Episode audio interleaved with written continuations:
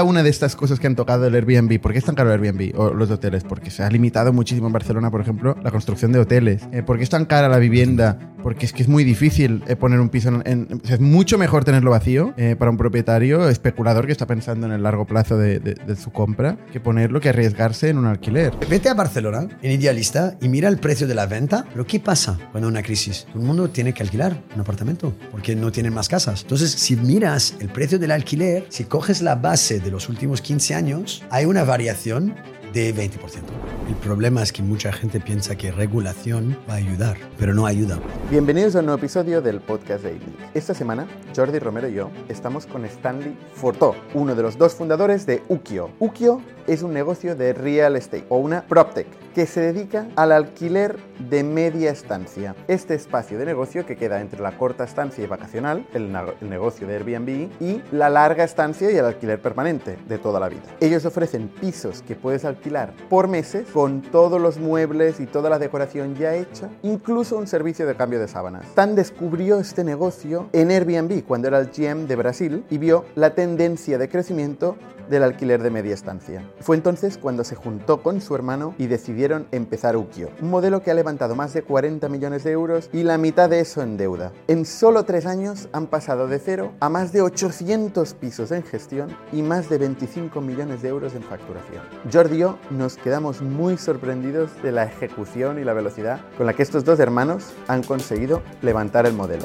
Y este podcast es posible, como siempre, gracias a Factorial, la plataforma de recursos humanos que permite olvidarse de la burocracia y automatizar todas las gestiones. Desde la selección al onboarding a nuevos empleados. La gestión de los contratos y las nóminas. El control horario. Y las vacaciones. Y todo lo relacionado con mantener, retener, y motivar. Desde el desempeño hasta el engagement. Muchas gracias Factorial. Recordad que si queréis probar Factorial, podéis hacerlo en factorialhr.es. Y decid que venís de mi parte y os vamos a dar un trato especial. Y por último, gracias a todos vosotros por darnos tan buen feedback, por hacernos comentarios en el vídeo de YouTube, ponernos like, seguirnos, hacernos reviews en Spotify Apple Podcast. Os lo agradecemos muchísimo. Y gracias también a los que venís físicamente los jueves de ITNIC y participáis activamente con nosotros. Sin más, os dejo con el caso de Ukio y Stanley Furtó. Bienvenido a las historias de startups de ITNIC. Bienvenidos una semana más al podcast de ITNIC. Yo soy Bernat Ferrero. Hoy estoy con Jordi Romero. ¿Qué tal, Jordi? Hola. Y con Stan Furtó. Hola, ¿qué, tal? Stan? ¿Qué tal? Stan es fundador de Ukio. Explíquenos qué es Ukio. Entonces, Ukio es una, es una empresa que estamos creando una marca de la vivienda. Básicamente, eh, tenemos apartamentos que están totalmente amueblados, eh, listos para vivir, em, para estancias mensuales. Entonces, tú tienes una empresa que es totalmente digital desde el inicio al fin. Por el momento que tú buscas un apartamento, el momento que tú sales de un apartamento, si tú quieres quedar tres meses o cuatro meses, tienes todo lo que quieres en, en, en un clic. Entonces, tu negocio estaría a medio camino entre lo que sería la corta estancia, el vacacional, el Airbnb, eh, y lo que es la larga estancia, pues multianual, contratos eh, normales de alquiler, ¿no? O sea, en medio, este segmento medio de gente que tiene una temporalidad, pues viene a probar una ciudad o está un poco tiempo y tal, no tiene una solución eh, antes de vosotros, digamos, ¿no? No tenía una solución concreta. exactamente. Estamos exactamente entre vacacional y larga estancia. Tenéis amoblado, o sea, dais la solución, llaves en mano, que puedes entrar y, vivir. Exactamente. Cuando miras el, el, segmento que estamos entrando, es un nuevo segmento. Es un segmento que realmente ni hay una palabra. En España se llama temporal, en los Estados mm. Unidos se llama midterm, extended stays. No hay mucho, mucha información sobre este sector cuando eh, hay vacacional, ¿no? Y hemos visto Airbnb realmente venir con fuerzas en 2008 hasta, hasta hoy. y también cuando piensas en alquiler a larga estancia, em, es, es, algo que hoy en día hay muchas barreras de entrada, ¿no? Eh, es totalmente no digital, entonces tienes que llamar a un broker, tienes que mm. mostrar muchas informaciones sobre, sobre tu perfil, tienes que dar dos meses de fianza, tienes que también hacer inversión en muebles, porque en la general no están mueblados, y esto no conviene con realmente el futuro de, de la movilidad de hoy.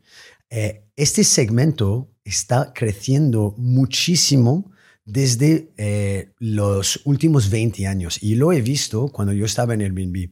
Y es por eso que he visto la oportunidad. Cuando empecé como eh, Head of eh, Brasil, GM de Brasil, era solamente 2 o 3% de, eh, la- el tráfico del- de, de la plataforma. Las estancias medianas. Medianas. Y hoy en ¿Qué- día, ¿Cómo las definíais en Airbnb, las estancias más de un medianas? mes. Vale, o sea, más de un mes. Más de un O sea, mes. Que claramente no son unas vacaciones. No, claramente no son de vacaciones y era solamente 3% del negocio. Y yo fui director de, de Latinoamérica y realmente el objetivo nos- nuestro era la conversión. El- la- los equipos centrales de San Francisco han dicho, oye, yo voy a enviarte tráfico, vosotros tenéis que garantizar que la gente puede encontrar lo que buscan. Entonces, nuestro KPI número uno era conversión. Entonces, obviamente, estábamos mirando todos los segmentos para garantizar que, tu- que teníamos exactamente lo que necesitábamos en la plataforma. Y era solamente 3% y ha llegado a ser 20% pre-pandemia. Entonces, antes de la pandemia ya era 20%.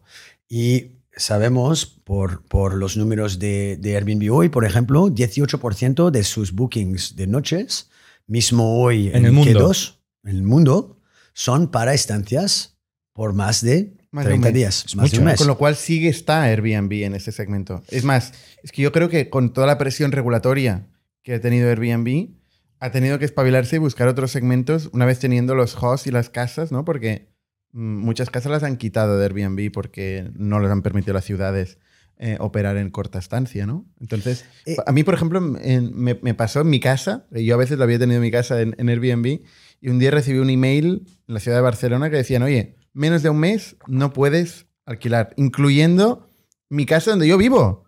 Claro. Y dices, hostia, ¿mi casa no puedo hacer lo que me dé la gana? No. No, sí, no. es, tu casa está en Mínimo mes. Barcelona, ¿no? Sí. Sí, es por eso. Eh, Yo, porque- bueno, sí, es no, no, por- no, no, no, no, no, ¿Eh? No dice, es por eso ya, pero. no, no, o sea, no, es- no, es- es- es- estar es- en Barcelona no debería limitar. Claro, no, eh, esto, esto que es algo, algo regulatoria, pero yo, yo en términos de, de, de- de- Airbnb, yo, yo creo que naturalmente tiene que tener algún tipo de regulación en, en el segmento de la corta estancia, pero no, cada, cada, cada mercado tiene sus, sus ideas.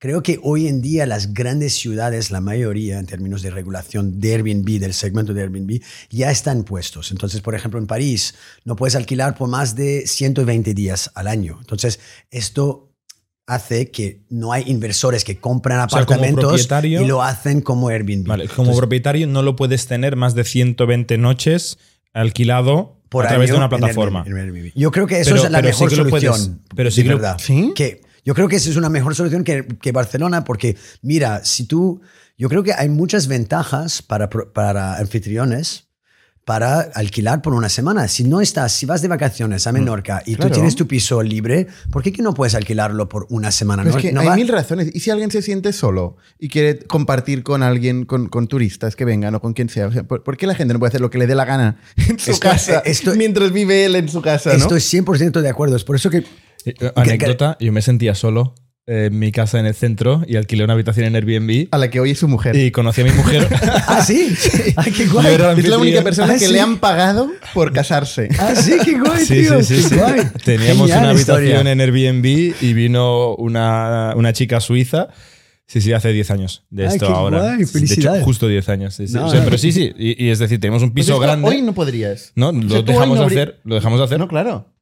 Sí. Que- Y nos iba muy bien porque compartíamos el coste del piso. Éramos dos que. dos, tres, depende de la época. Y teníamos una habitación vacía y era como un compañero de piso, pero que iba cambiando. No era el Claro. mismo compañero de piso, era uno que iba cambiando. Pues Claro. hay un regulador, un burócrata en algún sitio que decide que esto ya tú ya no puedes encontrar a tu mujer. En Bueno, ahora ya la tengo, pero.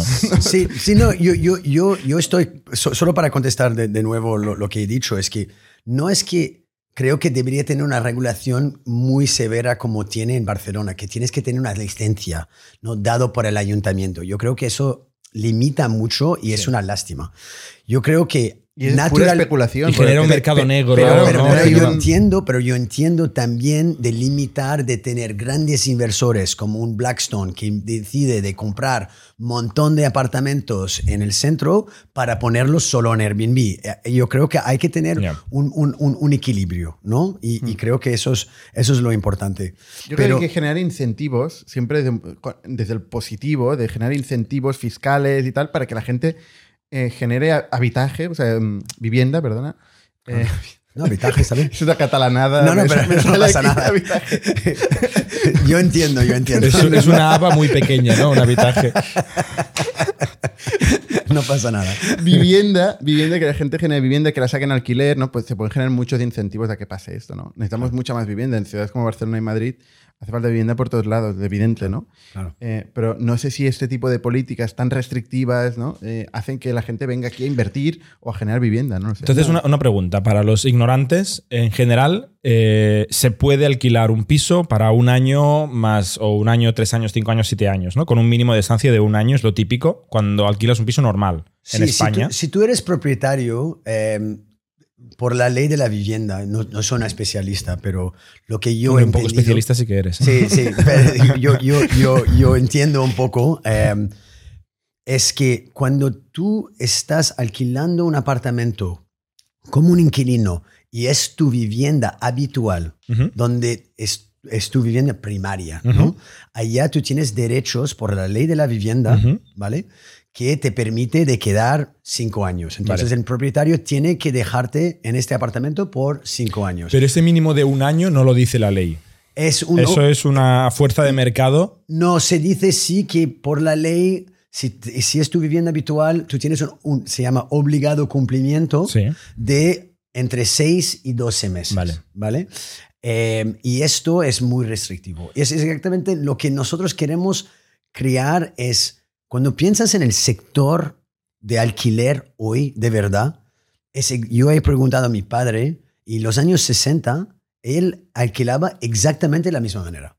Él llamaba a un broker, iba a visitar 10 pisos, eh, tuve que mostrar todo su, no t- toda la información sobre su trabajo, etcétera, quién era. Tuve que ver el, tuvo que ver eh, el, el- el propietario, ¿no? En persona para firmar el contrato en persona y todo esto.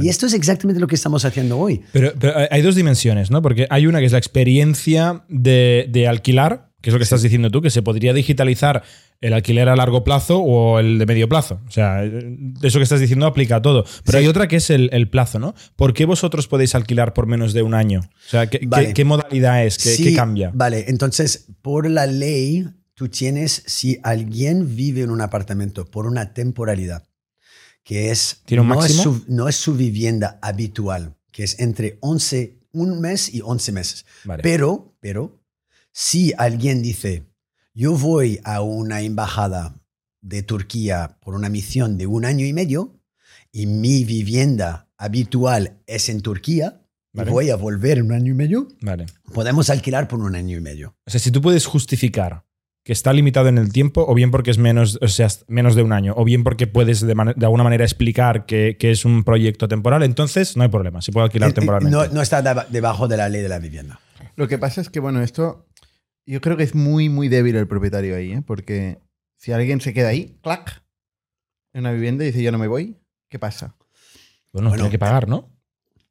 Bueno, No, Otra eso es cosa- otro- no, eso es exacto. es Eh, ¿eh? eso- También eso- puede eso- no- también si puede no queda ahí pagar. Black y Pero- va pero pagando eso es- cada mes, ¿dónde está el Eh, problema? Eso es el problema, eso es el problema en España, es el problema en muchos, muchos eh, países en, en Europa. Francia también, en Portugal. Es Ahora estamos si hablando alguien- de, de la ocupación. de la ocupación de, vale. sí, sí, si La ocupación es un problema. es- es otro melón este problema ahora. enorme. Pero no, no, es que aunque no sea la ocupa- aunque paguen, eh, mucha gente puede acabar cayendo a la ley de la, a- a la ley de la vivienda, ¿no? Porque se puede justificar, oye, no es que yo vivo aquí y me- al final me quedo aquí, lo que sea, y luego. Pero o sea, firman un. tenemos términos y condiciones que, que tienen que decir que ellos. Eso no es su vivienda habitual. Entonces tenemos. y es enforzable algo- eh, hay- hay- realmente. sí, es, es, tenemos Vale. más protecciones por esto. Sí, sí. Que, que no son cinco años. Si el propietario es una empresa, son siete años. Siete, con la siete nueva ley. años, Bueno, eso va cambiando, sí, sí. Ahora Exacto. son siete, sí, sí. Eso es, que está- es O sea, correcto. Realmente hay muy pocos incentivos a, a ponerlo en alquiler, porque no, puedes tocar el precio durante todo este tiempo, da igual lo que pase, ¿no? No puedes. Totalmente. Entonces, claro, te lo tienes que pensar muy bien. Normal que te pidan la nómina, ¿no? Que te, te hagan un análisis. ¿no? No, es normal, sí, sí. Es no, que- pe- es que pero es tiene muy- mucho riesgo. Se Pero te es queda muy en casa. O sea, literalmente. Claro. Se- Pero es muy restrictivo, eso es el problema. Y, y la verdad es que hoy en día la, una de las razones principales para alguien no hacer mudanza o realmente pasar un tiempo en una ciudad nueva es la acomodación.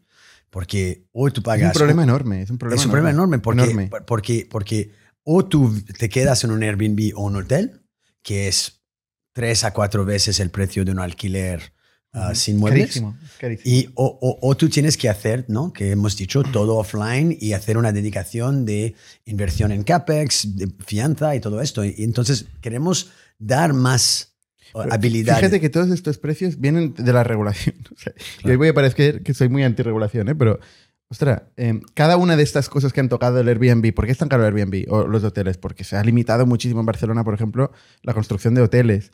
Eh, ¿Por qué es tan cara la vivienda? Porque es que es muy difícil eh, poner un piso en... en- o sea, es mucho mejor tenerlo vacío eh, para un propietario especulador que está pensando en el largo plazo de, de- de su compra que ponerlo, que arriesgarse en un alquiler. Con lo cual, al final, es que no hay incentivos. Y por eso los precios son los que son. Nosotros traemos a mucha gente aquí en Barcelona, de todo el mundo, sobre todo del resto de España, y es un- Europa. es un auténtico drama todo este proceso de encontrar un piso y tal. Está todo el mundo ahí. Bien, aparte que las condiciones tienen que pagar no sé cuántos mm, meses de, depo- de- de depósito y de garantía y, de, y luego la inmobiliaria, que es un mundo súper opaco, donde nu- aparecen pagos de todos lados, ¿no? Eh, esta es la realidad que hay hoy en el mercado. Totalmente. ¿no? Y, y- y esto, y el problema es que mucha gente piensa que regulación va a ayudar, pero no ayuda. Ojalá Por no ejemplo- tocaran nada. No, por, por- por ejemplo, por ejemplo, en Berlín a- a- a- ellos han puesto un índice ¿no? Eh, de, de- de limitar el, el precio del alquiler y acaban de quitarlo porque no estaba ayudando. Claro. La verdad es que al final pensamos que hacer ciertas cosas va a ayudar la situación, pero no ayuda. Y creo que mm, eso es un, un- un tema que necesitamos encontrar soluciones, como o mirar cómo podemos construir más viviendas, eh, pero, pero hay que encontrar una solución. Volviendo un momento al- al- a lo que estabas hablando antes de las ciudades y Airbnb, de las limitaciones, dicho Francia eran 120 días. Sí, en en París. Barcelona mínimo, o, o bien tienes licencia, pero eso es para alquilar un apartamento entero, eh, o bien más de un mes, ¿no? En Barcelona. Sí, ¿sería? exactamente. Eh, O sea, yo puedo alquilar mi piso donde vivo más de un mes. Sí. sí, Ah, sí, no lo sé. donde tú vives. Es un poco me contradictorio. tengo que ir, ¿no? Durante, o sea, cuando No, no, no, tienes una habitación, No, compartido. tienes una habitación libre, Esto, esto yo creo que sí puedes. Vale, pero más de un mes. vale. Eh, entonces, y- y en Airbnb a, a nivel mundial, no sé si sigues Ujú. eh, Claro. en la, la empresa y lo que ha pasado, pero... Ah, sí, sí, yo, Sí. yo- yo o sea, por ejemplo, en Nueva mucho. York también hay, ha habido un, últimamente, Sí, ah, un- últimamente sí. un Eso es juicio una muy locura. importante. Es una locura esto. No, es, Cu- es- ¿Cuál es la situación de Airbnb? O sea, ¿le, le va a quedar negocio? Claro. Eh, el- la, la cosa con Airbnb es que yo, yo, yo les digo, para mí es, tiene un network effect brutal. Tiene mucha que, fuerza, que, ¿no? que- que ha- has comentado en el inicio de este podcast diciendo, oye, pero Airbnb tuvo que cambiar para media instancia. Airbnb no ha hecho nada. Es el mercado que Mm. cambia. Ellos, ellos tienen una plataforma, es, es un monopolio. No hay nadie.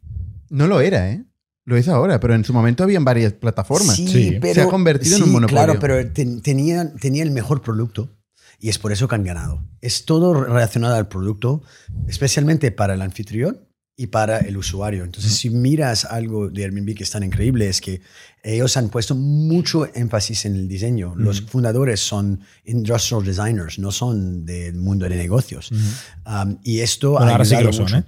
Claramente son del mundo del negocio. Ahora sí, ahora- Ahora, ahora. sí, ahora Pero eran sí. diseñadores. sí, No, sí. diseñadores, Eh, eran Experiencia usuario. Claro, es una experiencia, experiencia de- usuario. del host y del guest increíble. Y, y criar, ¿y cuál era el gran problema con el corta estancia? Porque ellos no han inventado el corta estancia. El corta estancia existe desde siglos, pero lo que era el gran problema es que tú no sabes con quién estás hablando. Si tú vas a alquilar un apartamento en la época era por Craigslist o lo que sea, ellos te dicen, pero tienes que pagarme porque si no, no voy a, a reservar tu apartamento. Y del mismo lado, si alguien dice, yo no conozco que va a venir aquí, entonces ellos han creado una plataforma a donde han creado un... Trust. Exacto, una plataforma de trust, de confianza. Es por eso que tú puedes hacer un Li- LinkedIn Connect, Facebook Connect, eh, poner tu eh, Passport ID Verification. Todo esto da tranquilidad para los dos es curioso porque confías en, en Airbnb, pero la otra persona tampoco la conoces.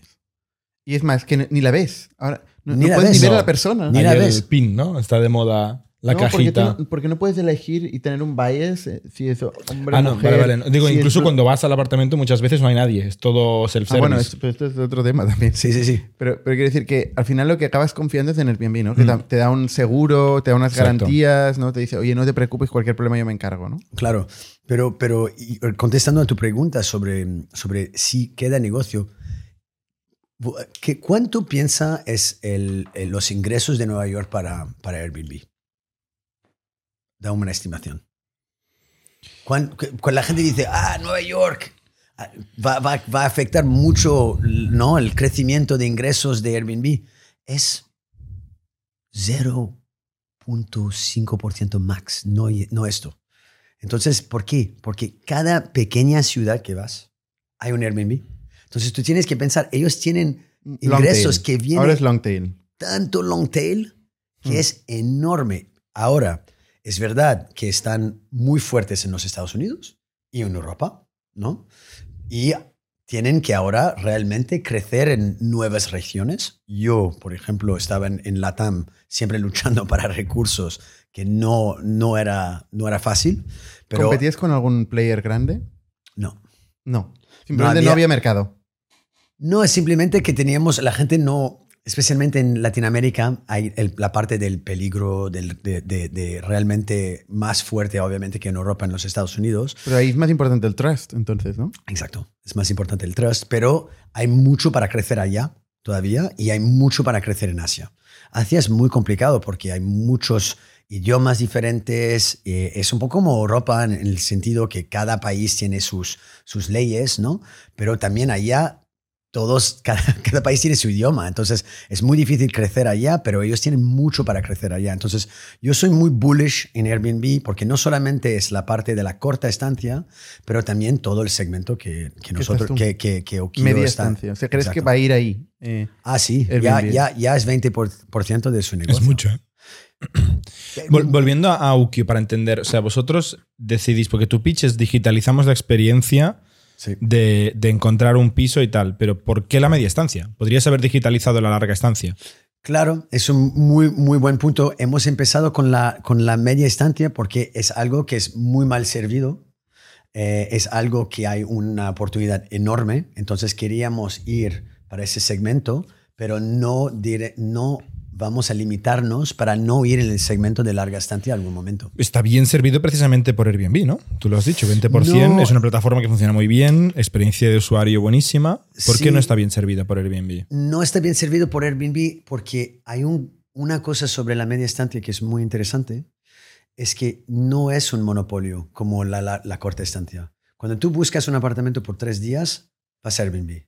Pero si tú quieres un apartamento por cuatro meses, ¿tú sabes a dónde las personas van? Adivina. a idealista. Exactamente. Entonces, Airbnb no domina el segmento. Entonces, tú vas a Airbnb, tú vas a ver que hay propietarios. Tú puedes decir, ¿por, ¿por qué que Okio va a tener un gran problema? Porque si yo soy propietario, voy a amueblar el apartamento y voy a ponerlo en Airbnb y ya está. Tú vas a tener un montón de competidores solo por propietarios pequeños.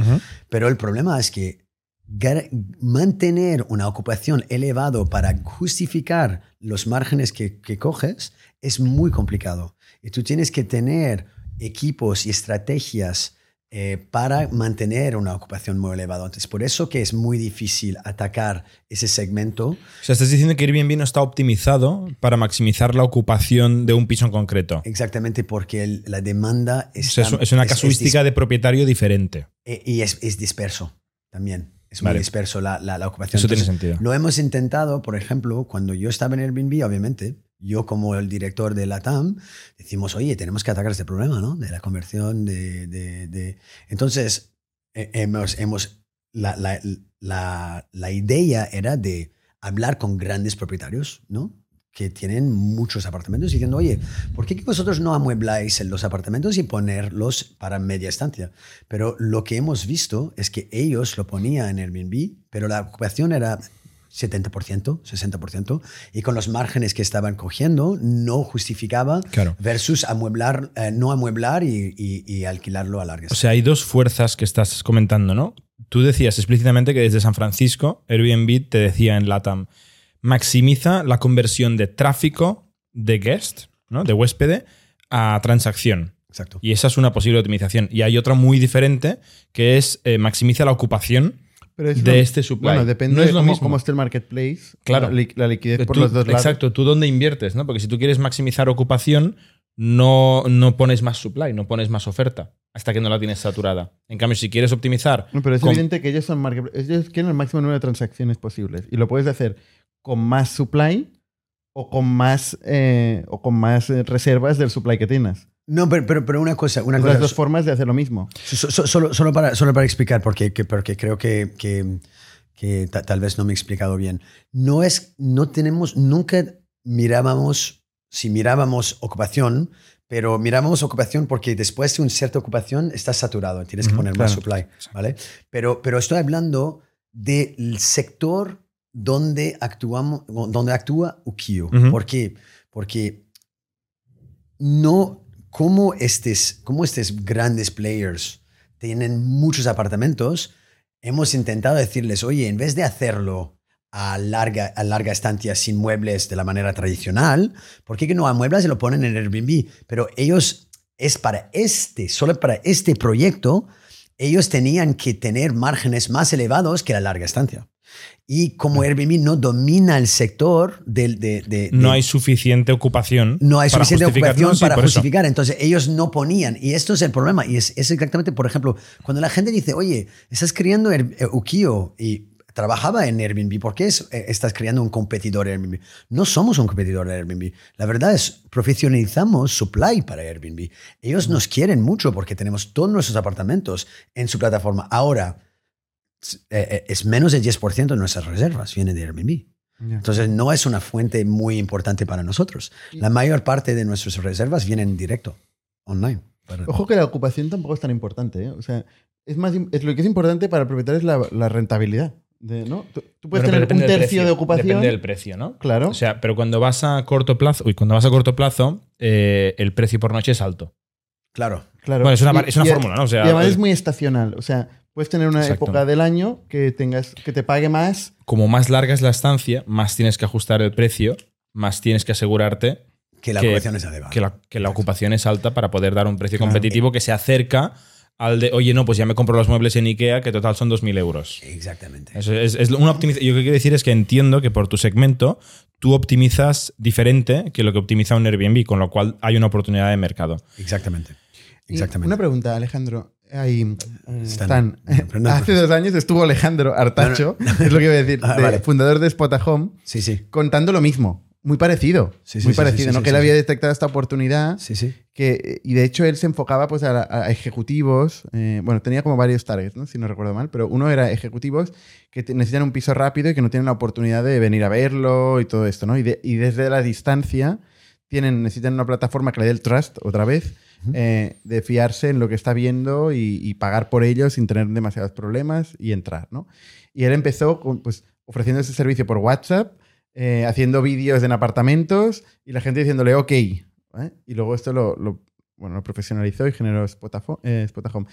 Pero Spot a Home, ostras, llegó un momento donde eh, le, le costó seguir escalando, ¿no? O sea, Sí. parecía que entre la regulación, eh, entre los distintos problemas del captar usuarios eh, en otros mercados y traerlos en tu mercado, pero al final es muy transaccional, o sea, son muy one-off, no hay, no hay mucha repetitividad.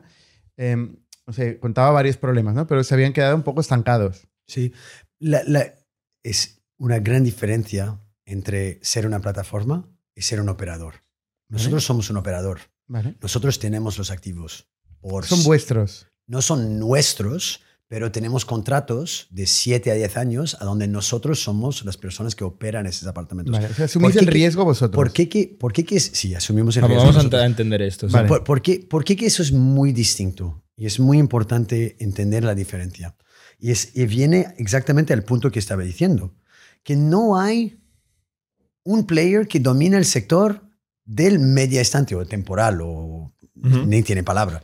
Y es por eso que eh, yo, no- yo, yo, Ale- Alejandro es un- una persona que respeto mucho y, incluso he, tenido varias conversaciones con él, pero es muy dif- difícil competir en, ese sector porque estás compitiendo realmente, no con Airbnb, pero con Idealista. Idealista domina totalmente el sector de, ah, de alquileres Discovery o, o- o- de disco- de Sí, discovery pero- de apartamentos, exactamente. Pero se mete menos en la transacción. Entonces, Exacto. lo que pasa es lo típico que dicen, oye, te- para reservar tienes que pagar el primer mes a este número de cuenta, de tal, tal. Tú mandas ahí el dinero y luego llegas y no hay ni piso, ni hay ni...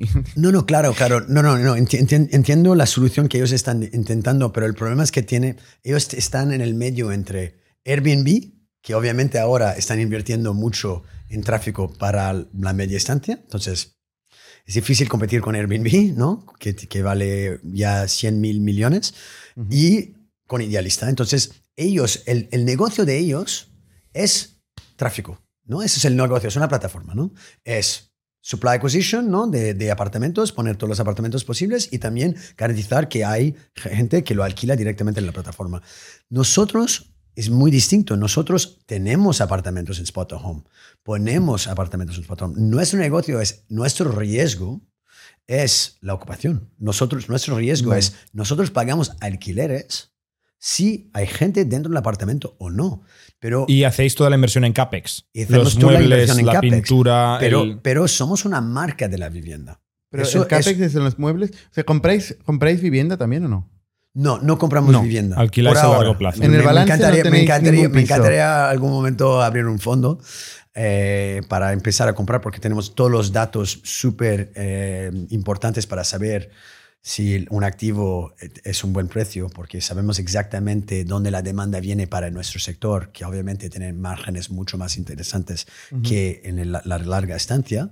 Pero nosotros, lo- la fuerza de nuestro negocio es, ¿cuál era el gran problema en la media estancia? Es la calidad.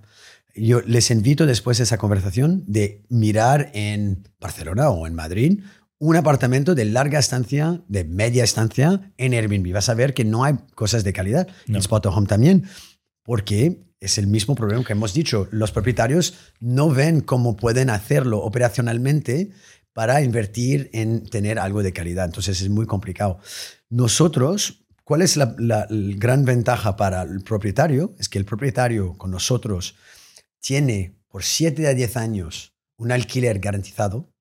Y esto es muy bueno porque hoy en día hay una rotación aquí de 18 meses a 20 meses de inquilino y cada vez que tiene una rotación tiene uno o dos meses vacíos. También tiene que pagar fee de agencias para coger un nuevo inquilino. Eso es como... Normalmente lo paga el, el inquilino esto. ¿eh? Pero bueno. Sí, pero la ley ha cambiado. Entonces ahora con la ley, la ley de la vivienda, el, el, la- el propietario tiene que pagar. Entonces, de 20 meses de alquiler, ganan 17 y nosotros damos 20 y también hacemos la gestión. Entonces, si tú das la gestión a alguien, pagas un 5% a 7% anual. Entonces, con, con, con nosotros ganan 20 a 25%. ¿Y quiénes más son los propietarios de? Tenemos, somos agnóstico al tipo de propietario. Tenemos propietarios que son, tengo mi pisito, que es mi piso de inversión. Tenemos propietarios que son family office, tenemos fondos, SOSIMIS, pero mayoría, mayo- la mayoría son propietarios de entre 0 a 30 apartamentos. Hostia, es un rango muy grande, ¿eh? De 0 Sí. a 30 Bueno, apartamentos. pero Sí. es que los grandes Pero no son- pero no ya, son pero quiero decir que hay una categoría que es de 0 a 1, sí. que haya un porcentaje muy grande. Sí, esto, esto sí tenemos. Y también. luego No, de. pero es que ahora ha cambiado la definición de, de gran tenedor. Si no recuerdo mal. Ha cambiado y ahora 5, es ¿no? cinco o Ha, tres. ha- ha bajado, sí, sí.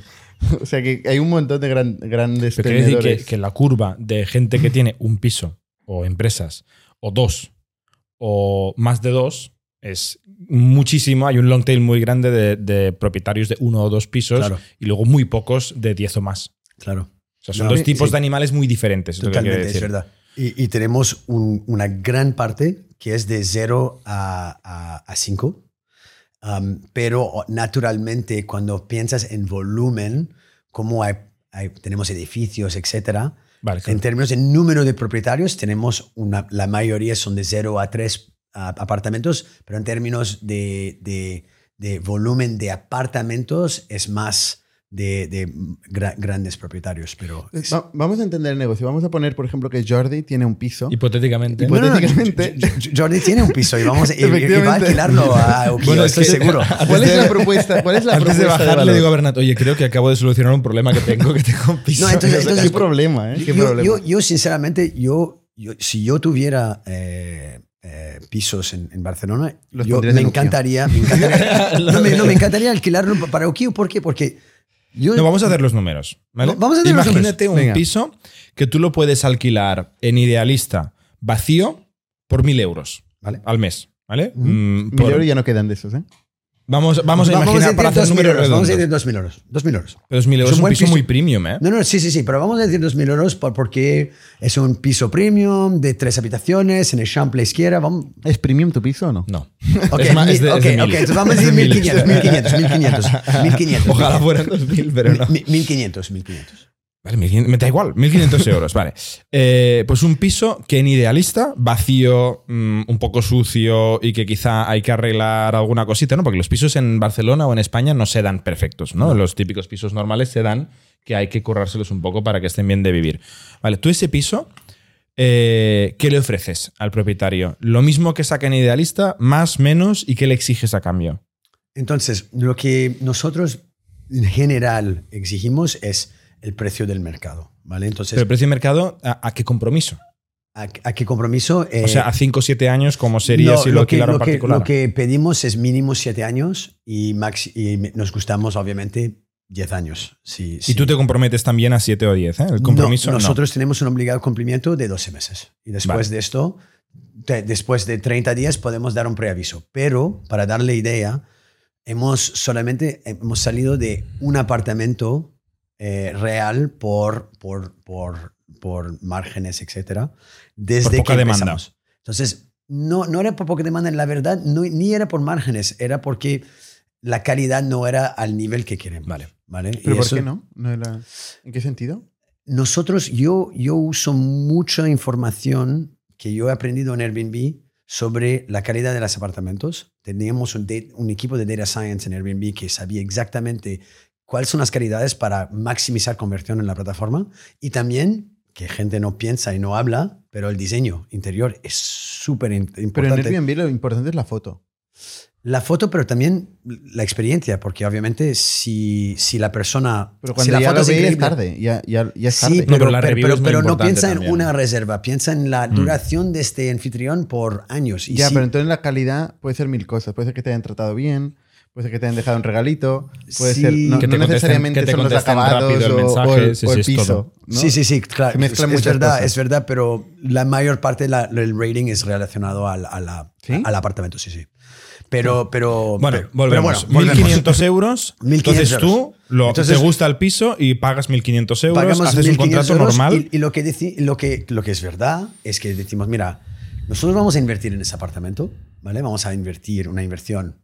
¿Cuánto? Vamos a hacer este ejemplo. 1.500 euros más o menos que Hacemos invertís. una inversión de unos 10.000 euros, ¿Vale? ¿vale? Y eso es pintura. Pintura, Cocina, mucho, baño. tenemos, tenemos, 10.000 euros tenemos- es mucho. Hombre, es una reforma. es una reforma. Sí, Pequeña. de- de- pe- una pequeña reforma, pero lo que hacemos es tenemos un equipo de, de manitas especializados que mejoran la calidad del apartamento, enchufes en los lugares, lámparas, tal. Damos un, un facelift ¿no? al apartamento Y muebles.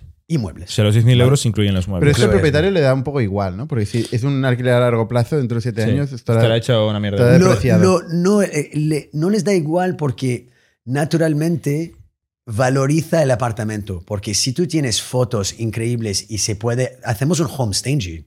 Y si Ya, pero, tú, eso si es- en 10 pero la años es tu venderlos- problema. La foto es tu problema, ¿no? Tú, es- tú ya, tú pagas cada mes, pase lo que pase, ¿no? No, no, nosotros pagamos cada mes, pase lo que pase, pe- pero, pero para un propietario le gusta que nosotros estamos da- dejando Sí. su apartamento de una manera más bonita. Sí, Hombre, o sea, sí, tú- sí, yo sé, ahora sí viene, imagínate, ¿no? viene Ukio, eh, se lo alquilo por el precio de mercado 1500. y, y tengo unas fotos chulísimas y más o menos lo han arreglado un poco, si luego se va a Ukio al cabo de cinco años, yo esas fotos las voy a utilizar, si me dejáis. Esas fotos para del, del pasado. Bueno, es igual. no, hombre, La no es foto- igual. La gente no es tonta. No, pero que tú, tú, o sea, es un piso sin amueblar, pero dices, puede ser así el piso, ¿no? O sea, bien amueblado, Bueno, tiene, es vale. un staging. Exacto, es No, es un staging. Es como un staging. Es un como un perk. staging. Venga, Es un perk. Es un perk. Pero- Ahora, la pero- reforma pero- es cierto que pero- se degrada. Pero, pero- pero ¿por qué, por qué que eso es top para alguien, eh, para el propietario? Es que ellos no damos una solución hassle free, ¿vale? Eso me gusta. tú- exacto, exacto. Tú, eres, tú tienes una empresa Sí. enorme, tú tienes muchas responsabilidades. No sé si tienes niños, pero También. Eh, también, yo también. Entonces, entonces Perro no. y, y- y- y también queremos diversificar nuestros bienes. Entonces, no quieres solamente invertir en la bolsa, tiene- quieres también comprar un apartamento. Entonces, yo, yo creo que, que para este tipo de perfil es perfecto. Porque tú tienes una hipoteca. Siempre me venden cosas, ¿eh? Los invitados Sí, del podcast. está muy bien. No, porque tienes una hipoteca, es por eso que te dije, Jordi, tú vas a alquilar. Eh, pero, pero es verdad que tú tienes una hipoteca que tienes que pagar todo mes. Vale, si tú pero- sabes que tú vas a ganar cada mes mm, el hipoteca más un poquito Vale. y no tienes que, que pre- preocuparte de nada. Y también recuerda de una cosa que es muy importante, ¿vale? Que, que creo que es una parte muy importante, es que cuando tú alquilas un apartamento a, larga estancia, no tienes el derecho a entrar en el apartamento. Entonces, por cinco años no sabes el estado del apartamento. Nosotros tenemos un equipo de limpieza que hace limpieza semanal que saca fotos. Entonces, nosotros nos interesa el estado del apartamento porque cuando hay un checkout después de cinco meses, el piso, tu apartamento es nuestro producto. Tenemos que mantenerlo a un nivel y un estándar bueno. Entonces, tú tienes esta tranquilidad también. Entonces, esto es súper bueno y también tienes doble capa de fianzas. Tenemos fianzas que nosotros pagamos a ti y también nosotros tenemos fianza. No es tan elevado que la fianza que te pagamos a ti, pero tenemos también una protección del, del inquilino nuestro. ¿Qué fianza pagáis? Porque Nosotros pagamos el, el mercado, que son dos meses de fianza. dos meses. Entonces, en este, en este ejemplo, pagaríamos a, a Jordi 3.000 euros y nosotros cobramos 1.500 del, del inquilino, ¿Cómo? de, de nuestros clientes. También hay una fianza. Ah, vale, vale, vale. Pero a Jordi le pagáis 1.500 euros. 3.000. 3.000. No, pero y cada mes 1.500 euros. Sí. Exacto, cada mes. Con un, 1.500. con un contrato a 7 años, dicho. Siete años. Y ¿Que no tenemos la ley de vivienda? ¿No entra la ley de vivienda? ¿Porque sois una empresa o No, qué? no entra en la ley de vivienda porque hacemos uso distinto de vivienda. Vale. ¿Y tiene que tener algún permiso especial el piso o cualquier No. piso sirve? No, cualquier residencia. sí. ¿Y, y siete años tú puedes poner el contrato que quieras? Eh, puedes poner 10 años y luego Podemos ser poner. 10 años, podemos poner 3, podemos poner 7. Y es enforzable. Es, es Solo eh, para el propietario. para el propietario. El propietario no puede salir del apartamento. Ellos no se comprometen Vale. a más que un año. Pero Vale. el propietario sí que se compromete para Pero- justificar pero- el CAPEX. pero o sea, la ley piensa- realmente pero protege al inquilino. ¿no? Pero Sí, piensa, piensa que nosotros invertimos. Entonces, y Sí, es sí, hay verdad, que- hay que no queremos quedar, no queremos salir del apartamento. Sí, sí. Para el- nosotros no nos interesa. No, no, no, no es Pero, ¿Y eso para ti, por ejemplo, es bueno? El hecho de que Te estés, bloquea, ahí, estés ¿no? ahí siete años bloqueado. Bueno, pero con un inquilino normal también lo tienes. También. ¿No? Sí, eso y, ya no- y no- es peor cuando un inquilino Peor. normal Sí. puede, Puede no, no pagar, pagarte puede por, no pagar. por un año y medio. Entonces, con nosotros si no pagamos por dos meses nos echa. yo, creo que hay una cosa que has pasado muy rápido por encima, pero que desde mi punto de vista es muy importante, es que tú mantienes el estado del piso muy alto, porque Sí, tú lo claro. tienes que estar entregando constantemente. Claro. En cambio, un piso normal se va deteriorando. Exactamente. Entonces, al cabo de los siete años, un piso donde pueda haber una persona como nosotras viviendo en ella se Eso va a ir bien. deteriorando. Claro, no estaremos hay un haciendo... desgaste Haciendo de uso normal de, No, pero Es verdad. hay un me lo desgaste de uso de verdad. Claro, hay un desgaste de uso normal Y tú que lo tienes que ir manteniendo esto, Exacto. mucho más que un inquilino normal que dice, oye, Exactamente. eh, esa, esa mancha de la pared, pues no me molesta. Tú vas a ir y le vas a pintar. Claro. Y no hay gente que dice, oye, ¿y si os pasa algo vosotros? Eso de las startups está muy bien, pero he oído, he leído que las startups mueren también. No hay ningún propietario que diga eso.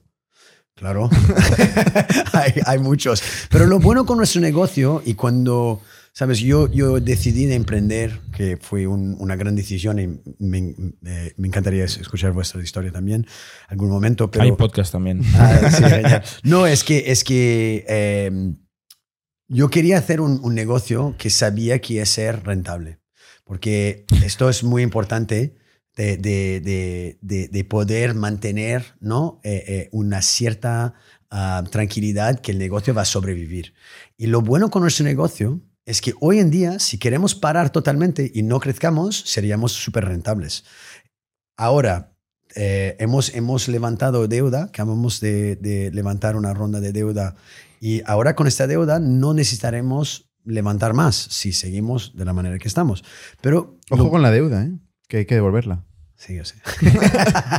Bueno, entraremos ahí. Pero, mm, bueno, acaba, acaba, perdona. No, no, no, no, es solamente esto que, que me, que, que me deja muy contento, es que con el crecimiento, siguiendo creciendo a un nivel ex- extremadamente elevado, seremos ah, rentables en 2025. Vale, volvemos al piso este Exacto, hipotético. al ¿no? del- 10.000 euros de inversión, Sí. eh, 3.000 euros de fianza, 1.500 euros de alquiler al mes. ¿Tú cuánto tiempo tardas eh, en tenerlo listo y por cuánto lo alquilas más o menos? Exacto. Vale, entonces, lo- cu- ¿cuánto tiempo tarda para, para, para ah, tenerlo listo? Lo intentamos hacerlo lo más rápido posible, obviamente, que para nosotros es súper importante. Entonces, en media lo tenemos listo en 20 a 25 días. Vale. Yo creo que es, muy, importante. Es muy, es muy importante también decir que nosotros tenemos un equipo de diseñadores eh, y cada apartamento es distinto. Son Entonces, una no pasada. Yo he estado mirando hace un rato y hay pisos muy chulos. y eso es muy importante porque queremos realmente que las personas se sienten en casa. Mm. Y para sentirte en casa, tiene que tener alma, tiene Mm. que tener algo que es Mm. único, ¿no? Am, entonces, eso es, es una parte muy importante. No voy a hablar exactamente de cuánto alquilamos porque, Más o menos, porque no, no quiero, no quiero decir exactamente todo, pero yo diría que tú puedes pensar que nuestro payback es entre 12 a 15 meses. Uy, no, no nos hagas hacer derivadas. O sea, al final podemos ir a Idealista y mirar pisos en la zona, ¿no? Eh, tú puedes... No, pero a ver, tú lo puedes calcular. O sea, payback ¿qué significa pagar los, los Pagarlo 3.000 de euros de fianza también o no? Fianza no. ¿Ah? Fianza no, no es inversión. No, fianza no es No, o inversión. sea, son los 10.000 euros. Sí. Entonces, 10.000 euros, pues son 500 euros por 12, son 6.000 euros, pues unos 600 euros. Eh, más De- de sobre los O sea, 1.500. 2000, ya. 2100. 2100, ¿no? 2100, 2000.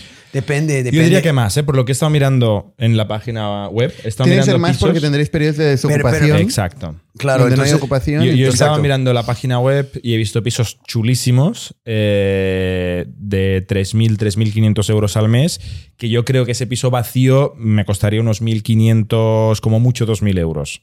depende. O sea, yo, de- de- yo- yo a ojo he visto un 2X de- del de- de- precio. de- depende depende de, de- de- de lo- de los activos, realmente. Es y depende muy- de- del tiempo muy- que lo alquiles. Un mes es mucho más caro que 10 meses Claro, por mes. La, el- el- la- la- la duración es, eh, cambia por. Baja el precio Claro. mensual. claro, naturalmente, naturalmente. O sea, sí, hay sí. negociación, ¿no? No es un precio fijo, estándar, con un algoritmo que ¡pa! Tenemos, tenemos un equipo de revenue que tiene eh, un- una estrategia de precio que cambia ah, dependiendo de la demanda, dependiendo de la sazonalidad, dependiendo de la duración, Pero dependiendo del apartamento también. Pero caso, o sea, el propietario puede negociar con Ukio.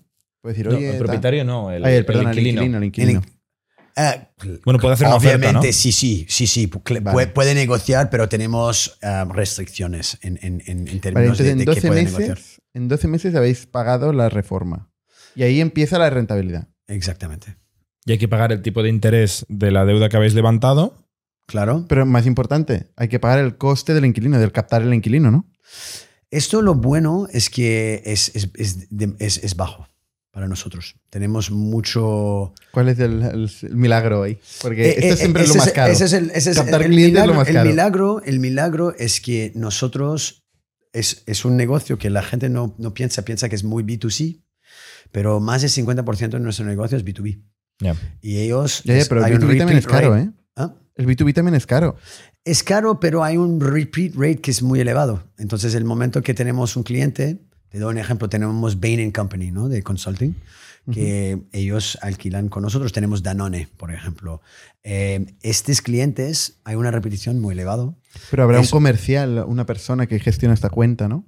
Que Eh, cobrará un sueldo. Claro, sí, sí, sí. Pero y esto no, cuando no- no suele lo- ser barato. Sí, pero lo bueno es que nosotros no somos como un Airbnb que es tres días. Tenemos un inquilino, la media estancia de nosotros es cuatro a cinco meses. Entonces, tú necesitas dos o tres inquilinos al año para llenar tu, tu apartamento. um, Sí, a pero, 100% pero de es que, y, y me parece bastante. O sea, y estoy intentando pensar los economics. O sea, tú tienes un doble economics. Porque por un lado, de, de captación, quiero decir, tienes que captar a Jordi, al propietario, que esto cuesta también dinero, no lo hemos, no lo hemos considerado. Tienes que hacer un marketing dedicado al propietario, y más si vas a este long tail. eh, y luego tienes que hacer un, un marketing B2B o B2C o la combinación, que es muy cara normalmente la combinación de las dos cosas, eh, para captar al inquilino. Entonces, por poco que te cueste, te va a costar otro año más No. eh, el coste de adquisición. No, no, no. El coste de adquisición es, es muy bajo porque también hay mucho, hay mucho tráfico que viene para nosotros directo. ¿Y por qué que esto pasa? Pueden vernos en una plataforma como un Airbnb o un, un Plum Guide o un Spot Home. Pueden ver nuestro nombre. No estoy diciendo que lo sé, pero y nos, nos hacen un Google. 80% de nuestro negocio es directo, para darte idea. ¿Vale? O sea, y no directo para invertimos- y no vosotros- invertimos en paid marketing. Directo nada. significa ¿no? que no pagáis una comisión a una plataforma. Exactamente. Ma- 80%. No pagamos una Y comisión. es a la- SEO. SEO, lo- para decirte, estamos sea, creando SEO, el SEO, pero ahora, orgánica. ahora buscas, buscas alquilar, alquiler temporal Barcelona. Estamos en la página 4 o 5. Tenemos que mejorar el SEO mucho. Sí. Pero, y esto. Página vamos- 4 o 5 no existe. Exacto. Nadie va ahí. Solamente página 1 que existe. Entonces, eh, y mismo debajo no, no existe tanto. Entonces, obviamente es, es algo que vamos a invertir mucho. Pero, eh, y esto con volumen vamos a tener que invertir na- ¿Qué, naturalmente. qué volumen más. tenéis a día de hoy? ¿Cuántos apartamentos tenéis? Tenemos 800 apartamentos hoy. Ostras. Eh, sí. Es Eh, bastante, ¿eh? Sí, 800 apartamentos. La idea es de acabar el año que viene con unos 1500.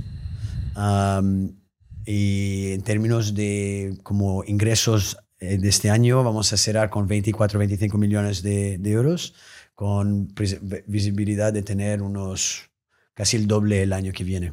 Cuar- 45 a 48 millones el año que viene De revenue. de revenue. O sea, ¿Qué? 1.500 apartamentos, perdona eso, los números rápidos, con una media de 10.000 euros, son 15 millones de CAPEX. O sea, 15 millones han ido a reformar pisos. Sí, Cuando pero- llegues a los 1.500 pero, pero, pisos. pero si, si piensa en términos de, de, de hoy, ¿no? Hemos, hemos, hemos levantado 9, mil- 9 millones de, de dólares, 7, 8 millones de euros aprox, ¿vale? En equity. En el pre-seed y seed, ¿vale? Y después la serie A hemos, um, in- eh, hemos re- recibido un, un aporte de, de financiación de eh, 17 millones de euros. en equity. En equity. los Más deuda. Eh, deuda es 10 millones a más, entonces 27 en total. Pero vamos a decir, quitando la deuda, ¿vale?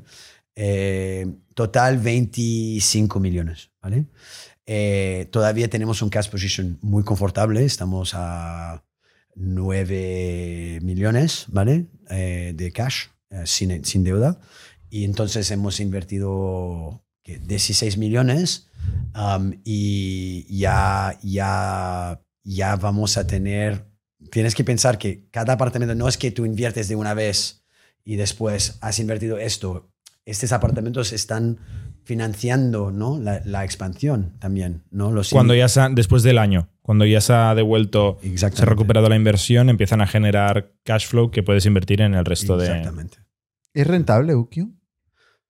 Hoy, hoy eh, nuestro EBITDA de este año va a ser positivo y el año que viene, pero es porque nos, no- um, tenemos nuestro, nuestros uh, muebles como un, un bien, ¿no? Como Claro. un asset. Se Entonces, en términos de cash, en términos de cash, Claro. eh, vamos a ser rentables en 2025. Ah, Sí, esta es, eh, re- recomiendo mucho, eh, si la gente no ha visto a Warren Buffett y a Charlie Munger que hacen sus charlas anuales, Sí. Charlie Munger siempre dice que EBITDA es bullshit earnings por esta razón. Porque Depende del modelo de negocio. En este caso está claro, ¿no? Porque casi todo es balance.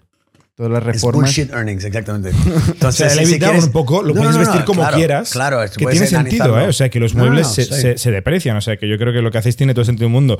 Pero tú al final necesitas saber, oye, ¿pero genera cash o, o- o no genera cash para seguir viviendo, para Sí, crecer, ¿no? Sí, totalmente, totalmente. No, no, eh, eh, es, es verdad. Yo, yo, yo miro un negocio de la misma manera. ¿Estás ganando dinero o no? En cash, ¿no?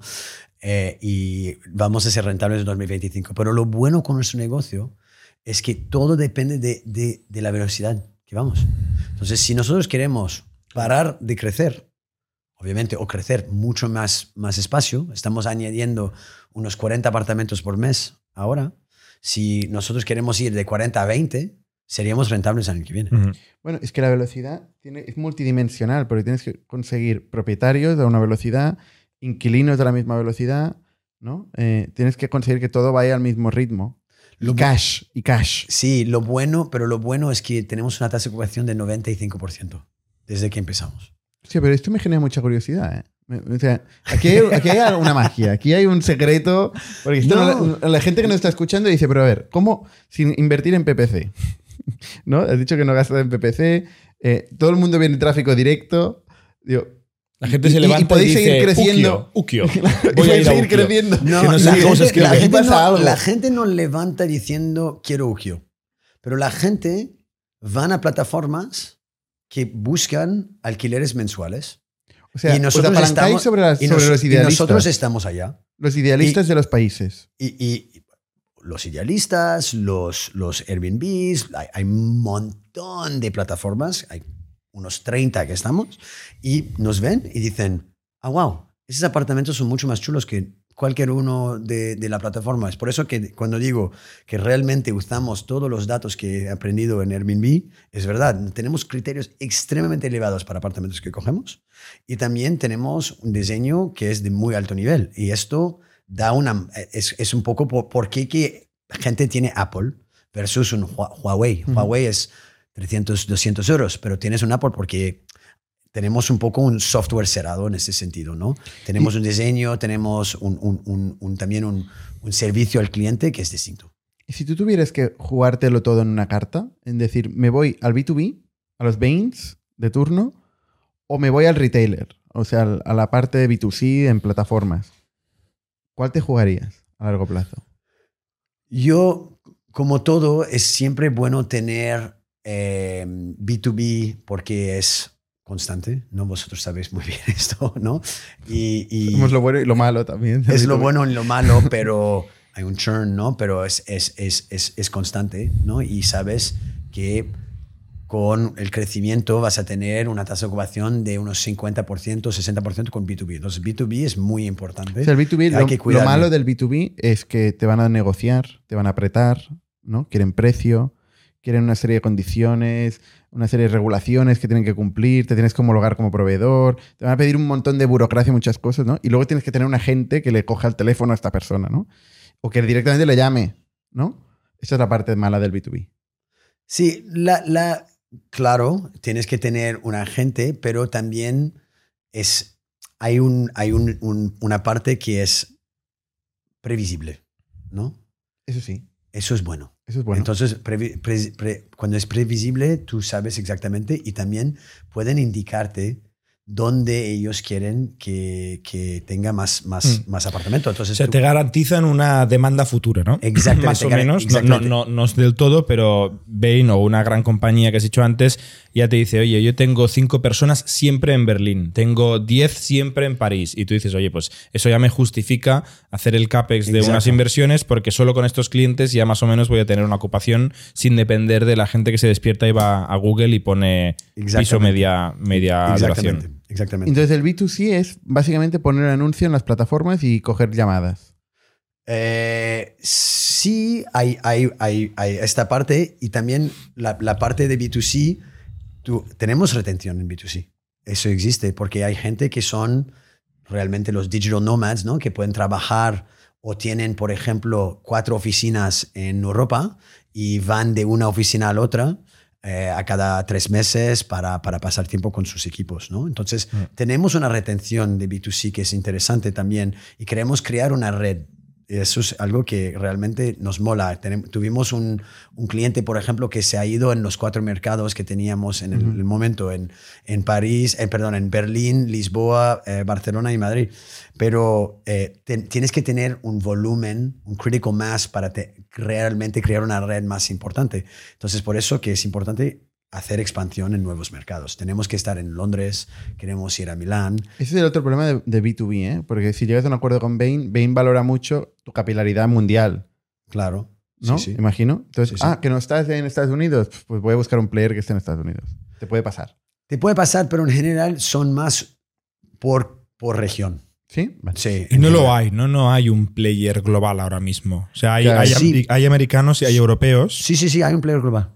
Player global, es nuestro mayor competidor, se llama Blue Ground. ¿Vale? Eh, ellos tienen una, una estrategia muy distinta a nosotros. Es Son- Enterprise. es un poco, es un poco como nosotros somos el vicio ¿no? de las hamburguesas, ¿no? Y ellos son el McDonald's, ¿no? Es un poco esto, ¿vale? Que ellos hacen... ¿Y una- qué significa esto? Es que todos los apartamentos son amueblados iguales. ¿Vale? O sea, es aburrido. Es, es, es, es- Es estándar. es estándar. Es. ¿Y el precio? No digo esto por, por mal, pero, pero sí es verdad. Eh, eh, y el precio, parecido.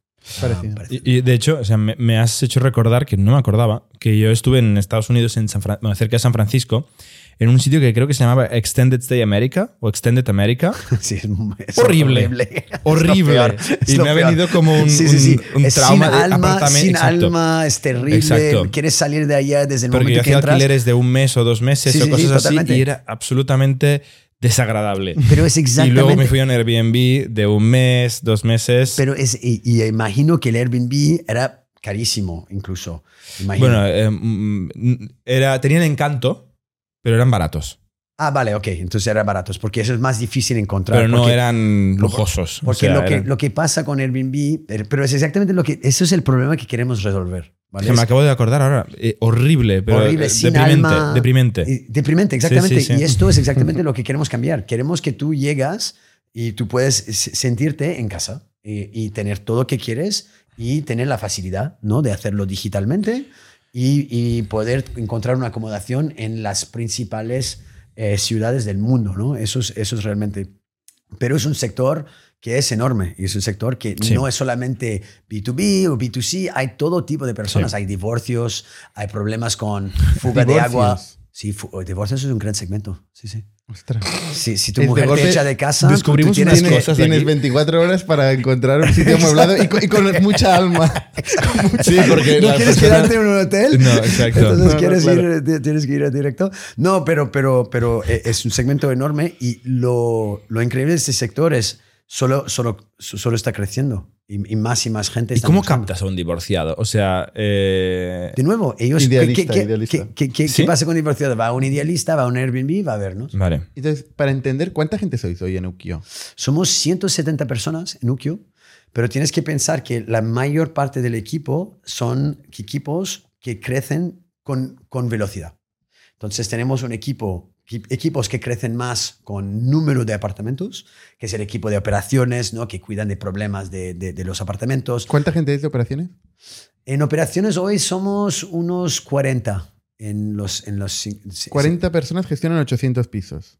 Básicamente, pero creemos que una persona puede gestionar pero unos 30 apartamentos, más, o- más- más o Vale. menos. Y esta gente está local a todas las ciudades donde operáis, Local, sí, obviamente. sí, sí. Pero hay cosas de tecnología que estamos creando, herramientas internas que mejora Sí, pero la para, eficiencia. para pintar hay que ir ahí. Exacto. Y para limpiar esto hay que ir hay, ahí. hay- un nivel Habrá que... hay- tecnología que Sí, pinte esto. exacto. No, no, la, la tecnología no puede pintar, pero, pero por ejemplo podemos centralizar muchas cosas. Entonces, por ejemplo, si vamos a Londres, en vez de contratar a alguien de Londres, todos los problemas pueden venir de un call center aquí que dice, Eso sí, oye, sí, sí, oye sí. tenemos, si es un problema de aire, podemos llamar a la persona de aire en Londres para, para arreglarlo. Pero obviamente tiene que tener gente on the ground. Eso es el equipo que crece con número de apartamentos, operaciones y también ventas, ¿no? ¿Cuánta Pero- gente hay en ventas? Ah, en ventas de B2, ah, entonces acabamos de crear el, el equipo de B2B, ¿vale? Eh, entonces, porque estamos doubling down, ¿no? En, en- en B2B, vamos. Puede vamos- ser que tengáis una ex factorial ahí. Tenemos dos factorials allá. Ya lo sé, ya, ya. Tenemos Selina. Ah, Choli. Ya lo sé, sí, sí. Sí, saludo a Choli. es increíble, es increíble. Eh, y también eh, tenemos a, a Malak. Es verdad. Ostras. Es verdad. Sí, a Malak también. Entonces, Malak es nuestro jefe de B2C. Eh, entonces, Un la- saludo, Malak. Sí, es- estamos muy contentos. Gracias. Eh, No, no, no estaban. No, no, No, no, no, Todo bien. Han estado ambos años en Sí, Factorial. sí, ¿eh? O sí, sea, años, es- años, años. Sí. Y, y, entonces, para contestar, unos 25 personas en, en los dos equipos. Ventas B2B. Ventas B2B, B2C. Vale. 25 a 30. O sea, el B2C es el que contesta al teléfono que hay en la página web y en las plataformas. Exactamente. Y B2B entiendo que es más outbound y más proactivo. Exactamente, exactamente, exactamente. Y eh, naturalmente estamos creando un equipo de tecnología que va a ayudar con el, AI para tener respuestas más rápidas y ayudar a, a cuando escalamos de no necesariamente tener que escalar de una manera lineal Vale. este Vale. equipo. Entonces, Eh, me faltan 100 personas. Ciento Y la pico. mayoría son para expansión. Y lo bueno con expansión es que No, no, pero has dicho 40 de operaciones, 25 de ventas. 25 Pero 30. sois 170 y pico. Sí, faltan 100. Entonces, entonces hay muchos, hay muchos, eh, entonces de esto tenemos un equipo de design que son unas 35, 40 personas. Design Ostras. de pisos. Design y, O de y llamamos, web. hay dos equipos, hay design y project operations. Project operations, design es la parte creativa, ¿no? Pero creativa de los pisos, insisto. No de la página un- web. Y también hay buyers, sí, sí, sí, de, de- de- exactamente. Y también hay los que hacen toda la instalación. Entonces tenemos un equipo de manitas de más de 20 a a 30 personas Ah, vale, en el apartamento. la reparación, o sea, la Entonces, reforma. los 170 t- viene con, con el equipo de instaladores también. Um, y también tenemos el equipo de supply acquisition, tenemos un equipo Esta de es revenue. la gente que compra, ¿no? O sea, la que va a buscar pisos con potencial, va a buscar propietarios. ¿Cuánta gente hay ahí? ¿Propietarios?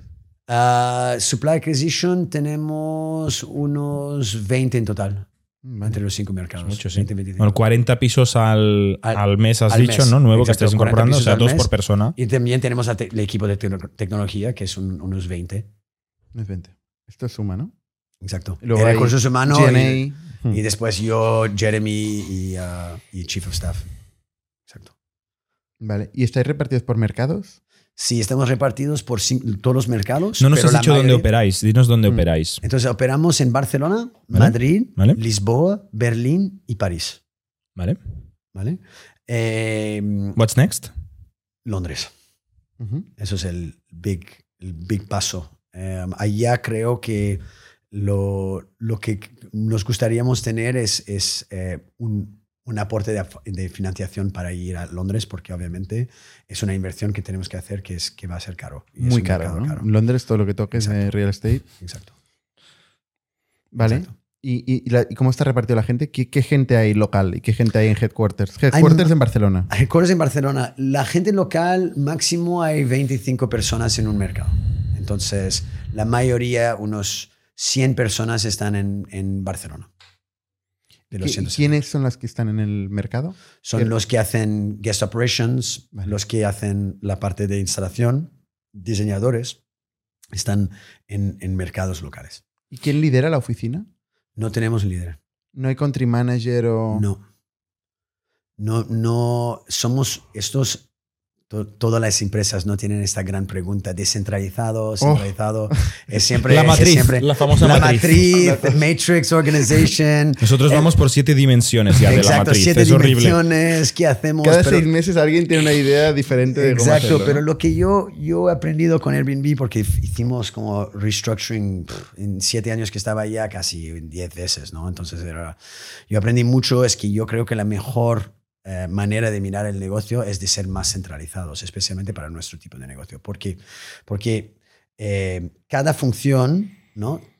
tiene sus particularidades y tiene que tener alguien que sabe exactamente crear procesos para esta función. Entonces, te doy un ejemplo. Si tuvimos un city manager en cada mercado, no habría interacciones entre los equipos de operaciones en cada, en cada ciudad, Ya. porque todo el mundo reportaría al city manager. Pero operaciones de problemas de apartamentos, es mucho mejor tener una figura que es el director de operaciones, que sabe poner procesos en la parte de operaciones específicamente, desde Barcelona en todos los mercados, y que ellos reportan a él.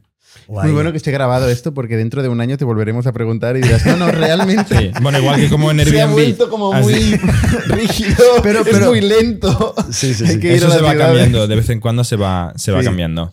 Y, y una pregunta, eh, desde un punto de vista de servicio que le ofrecéis al inquilino, porque no, no hemos entrado un poco en el Claro, detalle, ¿no? claro. Hemos hablado de pisos amueblados de media estancia, pero ¿qué incluye? O sea, incluye el, los- el agua, la electricidad, internet, Exacto. incluye eso. lavandería, servicio de comida, no lo sé, limpieza, o sea, ¿hasta dónde llegas y hasta dónde podrías llegar? Muy, muy buena pregunta. Eh, bueno, eso es un otro lío que resolvemos, es cambiar tu nombre de un... de- Es un de- lío. de- es un lío Ah, sí, pues no total. para tanto. Y esto... Bueno, O la es un luz, o la luz. segmento... O la luz lo hace muy bien. Pero, pero, pero no... te- O la para- luz no es el que, o sea, no es el que cambia. Gas y electricidad, cinco minutos. Ah, sí, Sí. pero a- Agua, aguas, agua. y- ¿eh? aguas es Ah, No, es, aguas es mortal. Sí, sí. Eh, y Movistar. Uy, uy, no me hables del el de Pero la bueno, fibra, el señor de la fibra. que viene de Pekín, el señor de la fibra, un siempre con un cable un que le falta. Bueno, cuéntanos, ¿qué no, incluye pero, el piso? pero para, para contestar, hacemos servicios hoteleros en España. Entonces, tú tienes limpieza semanal Incluido, ¿eh? Quieras o no quieras, incluido. eh, una vez a la semana se Cambiamos el sábanas, piso. eh, exactamente. Qué bien. Eh, pero también obviamente, obviamente oh, cambio de sábanas y sí. ¿Y está ¿De incluido? lavandería? Pero no puedes, pero tú puedes, si tú no quieres, tú puedes decir no quiero. No. Pero está incluido en el precio, vamos a Está decir. o sea, Eso es, eso, es, eso es solo en España, ¿vale? sábanas, cocina, baño, suelos, cristales, todo el piso. Exacto. ¿Lavandería también? Eh, no, no hacemos tu ropa, pero, pero para las sábanas y las toallas sí, Como un Ah. hotel. como un hotel. Vale. Está muy bien esto. ¿Vale? Eh, y lo que ofrecemos, pero queremos hacerlo de una manera más tecnológica porque ahora es muy... um, es hecho todo offline y es un, es un poco operacionalmente un- un pesa- una pesadilla. Es, eh, damos, obviamente, um, servicios añadidos, ¿no? Entonces, si tú quieres... ¿Pero eso está incluido en el precio? Eso no está incluido. Las en el precio. sábanas. No, sí, las sábanas sí. Las sábanas sí. Ojo, pues entonces tenemos que rehacer los números que hemos hecho antes, que aquí hay un, hay un Ah, OPEX. eh, tenemos un servicio de concierge, ¿vale? Vale. Entonces, lo que, lo que, si tú, por ejemplo, quieres saber, eh, quieres una ayuda con, eh, tenemos obviamente guías de las mejores cosas de hacer en la ciudad, tal, pero tenemos, si quieres lavandería, Por en vez de tener, eh, tú quieres lavandería, tenemos eh, la posibilidad de darte lavandería que tú pagas a más. ¿vale? Vale. Si tú quieres, por ejemplo... Pues eso no lo hacéis vosotros, ¿eh? No Eso, lo hacemos, o tenemos sea, partners que, vais que- a que un nos Mr. juntamos. Jeff o a un quien sea. y- Exactamente, exactamente. Por ejemplo, mucha gente pregunta sobre el NIE o lo que sea, parte más un, poco más de, de ¿El NIE también lo hacéis? Lo que hacemos es que trabajamos con un, un player, un, un- alguien Un que hace proveedor. servi- un proveedor que, que nosotros recomendamos y después O sea, tenéis Eh, un marketplace de servicios. Un pack para guiris. un par- Para exacto. Y lo que queremos hacer es tenerlo todo en el app. ¿Ok? Hacer Está bien. integración de API y tú puedes, y hacemos gimnasio también. Por ejemplo, tenemos Vale. un, un partnership con Homes Place. Entonces, si tú, en vez de, imagina, tú llegas a Barcelona, tú quieres ir al gimnasio. Claro. Boom, tú vas allá en el app de Okio, tú alquilas directamente y es, bien. tiene que ser o el precio del mercado o más barato. Para, para, para, para Chef, chef, catering. Chef Catering no hemos entrado todavía, pero es un next step que creo que deberíamos tener. De- deberíamos Mañana no se me ocurre nada más. Masajes, ya no sé qué más masajes, pedirle a un piso. claro, es- hay, hay montón de- ¿Hacéis? No. Eh, teníamos un servicio de masaje, Vale. sí, eh, pero de nuevo, hemos queremos crear el app para poner, hacer- poder hacerlo más digital. O sea, es bastante premium, ¿eh? Todo lo que nos hablas es bastante premium. Sí. O sea, el, el, por ejemplo, el piso el apartamento más barato en Barcelona, ¿en qué, en qué precio está? Lo podemos mirar en la web, pero no lo- el precio más barato, creo que 1700. Ah, vale. 1500 a 1700. Será un piso pequeñito, pequeñito, exacto- pero muy bonito. exactamente. ¿Y el billing cómo funciona? ¿Quién paga, la empresa o el, o el inquilino? Eh, depende, pero cuando es B2B es la empresa, La empresa. Y, y cuando es un, un B2C es más. Y- pero puede ser que viene de una empresa y paga el inquilino directamente, pero obviamente son reembolsados por, por, por la empresa. Pero el billing, lo que hacemos es, eso es algo que es muy único que tenemos, que es un, un sistema de pago que es mensual. Entonces, cada mes te cobramos. Si vas a Esto todos no es muy único, ¿no? En general, No, todos no. los pisos se pagan mensuales. No, no, no, yo sé, pero es todo digital, online. ¿Domiciliación? Domici- ¿O no, tenemos, no domiciliación. de- eh, vamos, a, vamos a empezar a hacerlo para 30-35% de la, de la gente que son europeos. Pero eso es algo que vamos a desarrollar eh, en, en los próximos meses.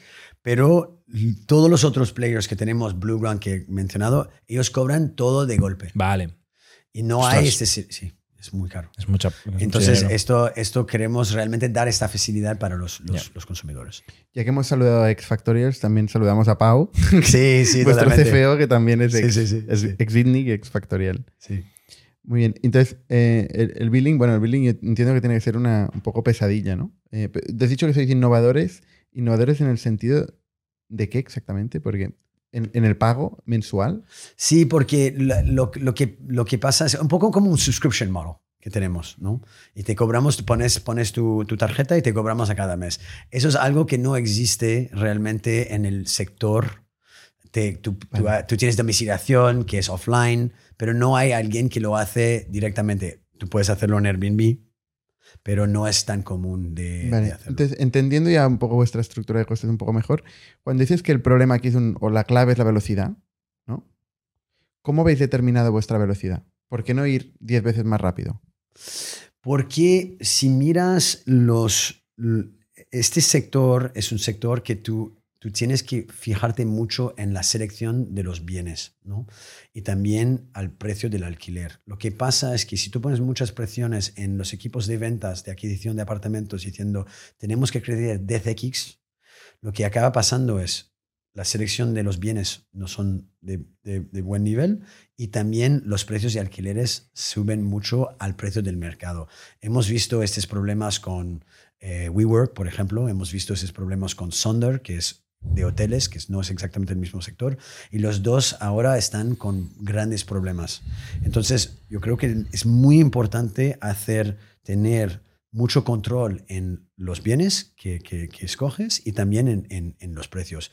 Por ejemplo, en nuestros equipos tenemos un algoritmo de exactamente el precio de alquiler usando un montón de datos de- de- del mercado, diciendo este apartamento con estas calidades y tú haces un listado de todas las cosas sobre el apartamento, el máximo alquiler que podemos pagar para este apartamento es X. ¿Hace falta un algoritmo realmente? Yo, yo creo que se abusa mucho el data science eh, cuando se vende esto. O sea, n- ¿no es más simple que todo esto? No, no, no, no, no voy a decir que tenemos un equipo de designers para, para, para esto. Lo que es, lo, lo- lo o sea, al que hemos- final hay un precio metro cuadrado que es un algoritmo.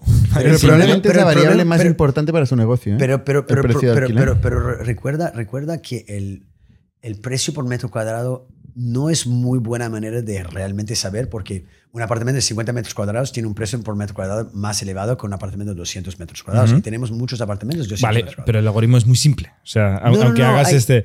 O sea, ¿dónde, es está, ¿dónde pero- está la magia, por ejemplo? Pe- Pero el algoritmo es simple, pero no es tan simple como piensas porque hay, hay, hay, hay varios. hay muchísimas nosotros- variables. Hay- hay lo muchas cual ¿Cuáles variables. son las importantes? Por ejemplo, hay, hay- entonces usamos datos eh, de- del mercado, usamos datos ¿Qué internos. quieres decir? Sc- Scrapping de Idealista, por ejemplo, y, y portales parecidos. O sea, veis los precios que hay en el mercado. Exactamente, pero, pero cambia por calle. Entonces, Claro. hay muchos datos allá. Tienes datos también de internos nuestros. Entonces, sabemos, por ejemplo, que ciertos barrios tienen alquileres muy rentables, que son muy, muy bajos, muy favorables, pero que tienen una demanda enorme, que ya son... Por allá- ejemplo, ¿En Barcelona? Eh, al- alguna, algunos barrios, por ejemplo, un, un barrio que creo que va a crecer mucho eh, para nos, eh, y, es, y creo que hoy en día el mercado no lo ha visto. Creo que es por proximidad de un barrio que, es muy, que tiene mala fama, es San Antonio, por ejemplo. Eh, Poblasec. Eh, ¿no? Exactamente. San Antonio es un... ¿Puebla un- Seca os gusta? no, Por Poblesec, curiosidad. Po- Po- Poblesec- Poblesec no, no hemos entrado porque no- Vaya. no, hemos entrado, pero no significa que no entraremos. Pero, pero te doy este ejemplo. eh, creo que por proximidad de Raval, ¿no? Raval tiene Sí. muy mala Sí. fama, pero son apartamentos que en general eh, tienen un precio que precio por metro cuadrado o en comparación con zonas muy cercanas son mu- mejores y, y sigue teniendo una, una buena demanda. Tenéis mucho Eixample, Poblenou, ¿no? Y Sa- Sarriá, eso es antes mirando algo- en la página eso web. es algo que es muy importante para nosotros, es Zona Prime. Porque en Zona Prime, como nosotros tenemos el riesgo de ocupación, Zona Prime siempre va a tener una demanda elevada. Y eso es por eso que realmente concentramos en Zona Prime. Eso que decías tú del algoritmo, eh, Open Door o, o el modelo en general de Instant Buyer en inmobiliario, casi se basa Ahí sí, no, ahí enteramente sí, ahí sí. en Ahí el algoritmo. ¿no? Pero aquí hay una parte muy grande de operaciones, ¿no? O sea, al final yo estoy pensando en. Sois una startup. eh, hay un componente tecnológico, pero hay un componente enorme de comercial y de operaciones. ¿no? O sea, al final eso va de encontrar buenas piezas, buenos apartamentos, de reformarlos rápido, barato, bien, hacer un mantenimiento a bajo coste y de generar demanda online, ¿no? De generar eh. Pero online y offline. tecnología van de la mano. Si con la Correcto, no, tecnología estoy puedes intentando mejorar entender y- lo fuerte que es la tecnología en este negocio, ¿no? Y dón- dónde, dónde impacta más. Lo, lo fuerte de tecnología en ese negocio es realmente en las herramientas internas. Tú ves cómo tecnología puede disminuir costes de una manera muy elevada. Te doy un ejemplo.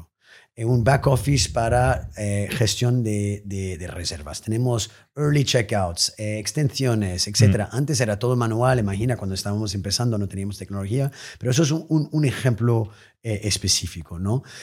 Por ejemplo, toda la información sobre la- el apartamento. Ah, la caldera tuvo un problema hace seis meses o, ¿sabes? Toda esta información nos da la eficiencia en operaciones. Nos, nos ayuda a Mm. ser más eficientes Totalmente. Para ser más preventivo versus reactivo. ¿no? Ujú. y, y, y estos son cosas, te, te- te- te estaba dando dos ejemplos pequeños, Ujú. pero hay muchas herramientas y es por eso que tenemos un, un VP de ingenier- ingeniería que, que viene de Mercadona, que se llama Imanol, um, que sabe muy bien exactamente crear herramientas internas porque lo ha hecho en Mercadona, que es muy parecido. Hay cosas, por ejemplo, de inventario, hay cosas, hay, hay muchas partes del negocio que tecnología puede ayudar. Ujú. Ahora, decir que es deep tech, no, no es deep tech. Es un physical product con tecnología. Pero cuando miras el sector en sí, es un sector que debería tener disrupción. Es un sector que es el más antiguo desde el momento que estábamos, ¿cómo se dice hunter and gatherers en español? Cazadores y, recolectores. Cuando éramos, éramos cazadores, recolectores y fuimos a la agricultura. ¿Cuál, Ujú. cuál fue la primera cosa que hicimos? Casas. Entonces, el sector viene, es una de las primeras industrias que existe y hoy en día es todavía totalmente no digital. Y es verdad, comercial es una parte muy comercial, pero ¿por qué que pensamos que hay agencias en cada esquina de cada, de cada mercado? De, de- de Buena cada- de pregunta. cada- ¿Por qué pensamos? ¿Por qué piensas? No ¿Sabes por qué? Es muy fácil. ¿Por qué que no hay una empresa que hizo disrupción de agencias de alquiler a larga estancia? ¿Por qué los propietarios quieren alquilar a Carles, mi amigo, que es el hijo de no, no sé qué, que viene de Normal, aquí, del porque no barrio, que va a cuidar de mi pisito? No hay protección para el propietario. Hay miedo. Es un mercado donde se ha, mm, se ha complicado tanto la gestión que aparece pues, un ecosistema entero de gente que te ayuda en esta transacción, pero por sus ineficiencias intrínsecas. Exacto, es por eso que el- la reputación es muy importante. Y, y es por eso que hay un network effect allá, que no es un network effect que nosotros sabemos tecnológica, pero hay un network effect también de, de, de reputación.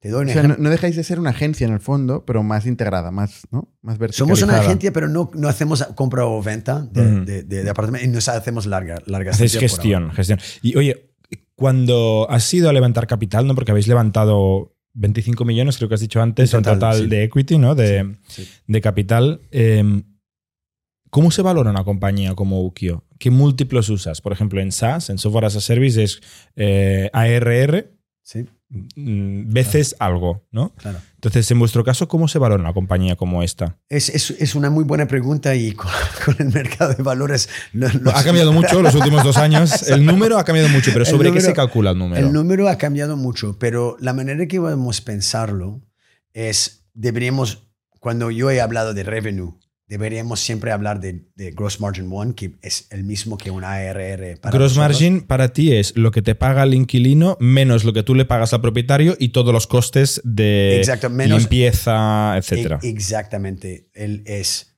eh, es lo que pagan los, los inquilinos menos alquiler, limpieza y um, suministros. ¿vale? Eso es el GM1. Vale, ¿vale? gross margin. Eh, eh, y, Eso es tu revenue, más o menos, que y- y utilizas hemo- y- como, y ya- como ya base estamos- de múltiplo. Ya, ya tenemos un, un, un GM1 revenue run rate de 10 millones. ¿vale? Eh, Entonces, ¿es un múltiplo sobre ese número, típicamente, lo que se utiliza para Exactamente, valorar la es un múltiplo compañía? sobre este número, porque obviamente el revenue se puede mirar como GMV un poco, ¿no? Eh, entonces es, es, es- es el take rate, ¿no? Un poco como Sí, ARR. exacto. Y obviamente no tenemos la misma, los mismos múltiplos que un SaaS, porque un SaaS es algo que es recurring revenue de un B2B, pero tenemos una pata que, que tenemos esto que estamos creando. Pero lo que hemos estimado sería algo relacionado al, al price to earnings de un, del SP 500, por ejemplo. Entonces el SP 500 estás entre 20 a 25 price to earnings, ¿vale? Y nosotros fácilmente de GM1 podemos llegar a 40% a net income. Vale. Entonces, si, si dices eh, 4, 10 millones es nuestro revenue run rate de GM1, hoy, si llegamos a 40-50%, estamos a entre 4 y 5 millones de net income, multiplica esto por unos 25. Exacto. ¿no? Lo que has dicho antes. De 25, exactamente. Entonces ya está. Es, es- es- es un, es un retorno financiero más o menos fácil de, De- de de- explicar. Exactamente. Ahí le subes el crecimiento, Claro. obviamente, ¿no? Claro. Como más creces. Pero como más. deberían serlo siempre, ¿no? O sea, Claro. es lo que tiene sentido.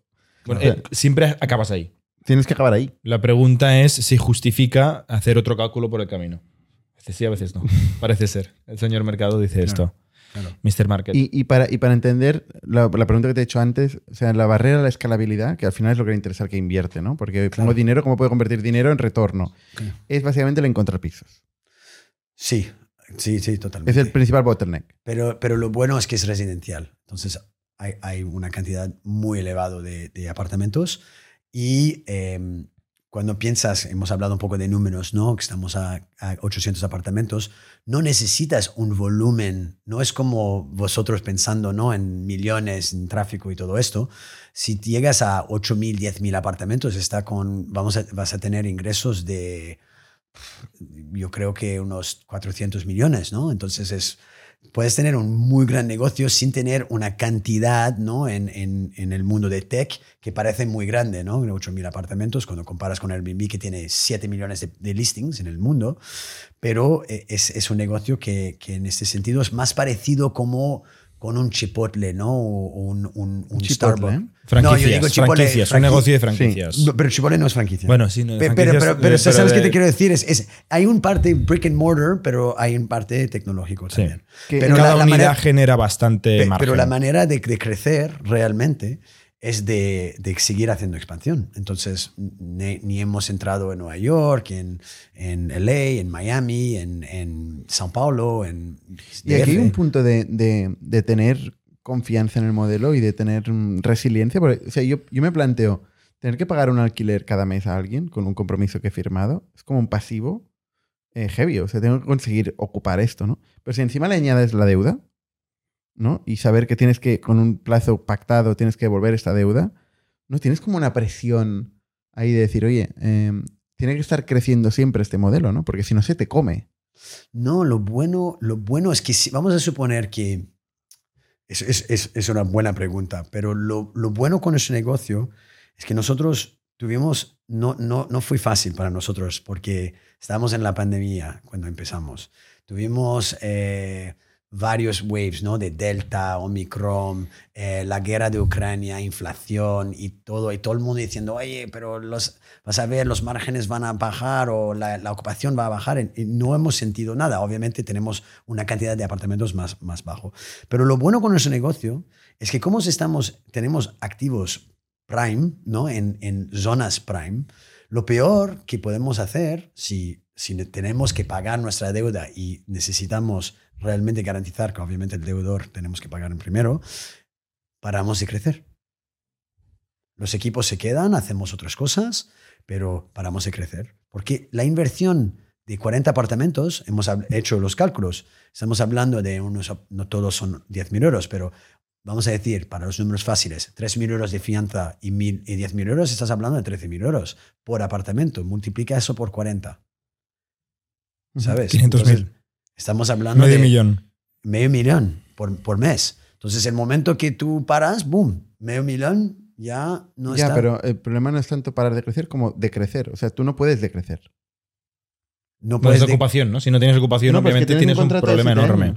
No, pero tú- No, no, pero, no estamos podemos salir de- ellos. pero- Ah, puedes salir. Solo un año. No podemos pu- salir después de un año. Sí.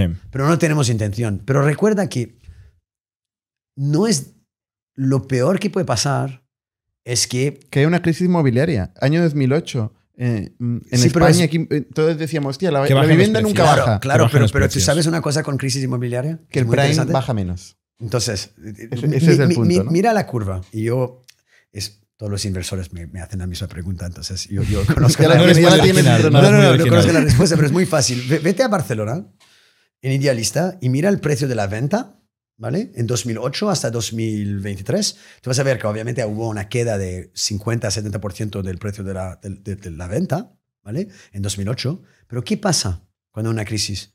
Todo el mundo tiene que alquilar un apartamento porque no tienen más casas. Entonces, si miras el precio del alquiler, si coges la base de los últimos 15 años, hay una variación de 20%, para arriba y para abajo.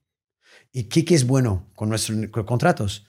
Si baja a 20-30%, de- hablamos con el propietario, oye, el mercado ha cambiado, podemos salir, que tenemos el derecho de salir, pero para ti no te interesa, podemos negociar para este momento una, una disminución del precio por 20%, y si no... eso, eso está haciendo el CEO de WeWork ahora mismo, ¿no? Uno por uno, llamando a todos los.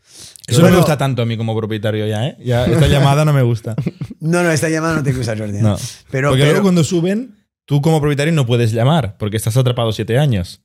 ¿Sabes? O sea, es solo baja, pero nunca sube. Claro, pero, pero si piensas también, si estás en, en- en zona prime en general, si miras una curva de Barcelona o desde no- los años 90 hasta hoy, o en cualquier ciudad grande que estamos, es un poco como el S&P 500. Claro, hay momentos que Mm. queda un poco, pero la Si curva... haces, si haces curva zoom para afuera, Y eso Es es, eso es la gran diferencia entre nosotros y un iBuyer, porque un iBuyer tiene mucho riesgo, ¿no?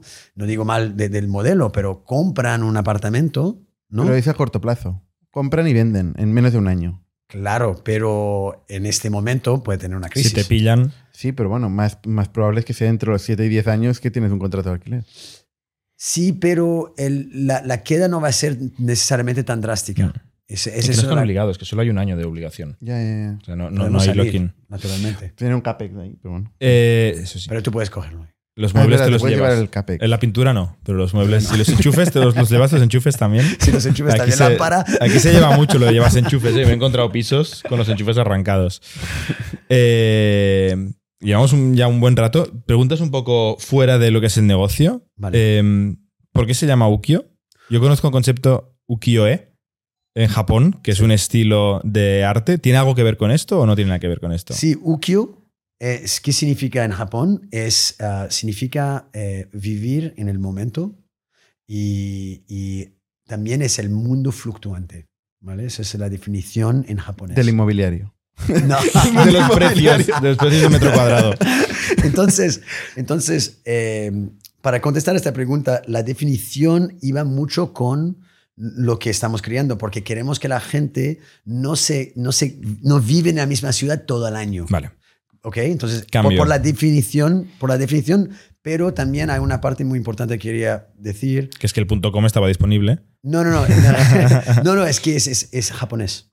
Y el japonés, el Japón, lo que me ha sorprendido cuando yo fui allá para mi luna de miel con, con mi mujer, es la, lo- lo- la importancia de la perfección y del el detalle. Y queremos crear un negocio que haya una perfección desde el inicio hasta el fin. Y es por eso que yo pongo mucho énf- énfasis en la calidad del apartamento, en el diseño, en la calidad del servicio al cliente, porque crear una marca es realmente tener esta perfección. Y por eso que tenemos mucha admiración para la cultura japonesa. Y una de nuestras culturas, nuestros valores, es be a samurai, porque queremos realmente tener este lazo con la cultura japonesa que creo que es muy importante para, para los empleados. Muy bien. ¿El horizonte de Ukio cuál es? ¿Cuál, ¿Qué es lo más lejos que te imaginas? Has dicho 400 millones de euros con... con El horizonte de, de, Ukio es estar global ah, en todos los mercados, eh, grandes, diría las grandes metropolitanas del mundo. Eh, me gustaría tener una visión de también entrar en larga estancia, porque hay gente que le encantaría tener una experiencia totalmente digital, amueblado por dos años. Um, entonces, esto es un sector que vale trillones de, de- de- de euros. Y también, como hemos mencionado, tener una pata que puede ser un fondo que compra apartamentos eh, en, el, en el nombre de, de, de- de Ukio con otro tipo de inversores, obviamente.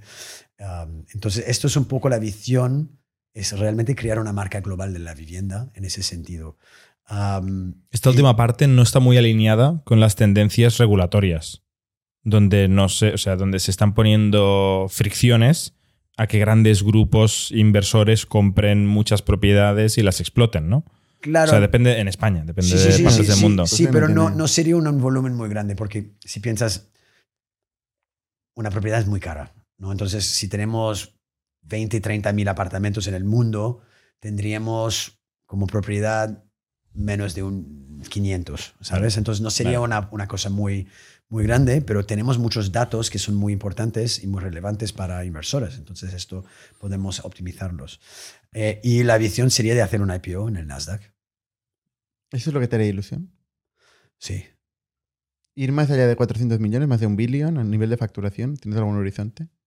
Eh, bueno, tienes que siempre soñ- soñar grande. ¿no? Eh, pero sí, yo, sí, sí, si podemos llegar a una valoración de unos 5 a 10 mi- mil millones, ah, para mí estaría mal. sería, sería guay. sí. Sería guay.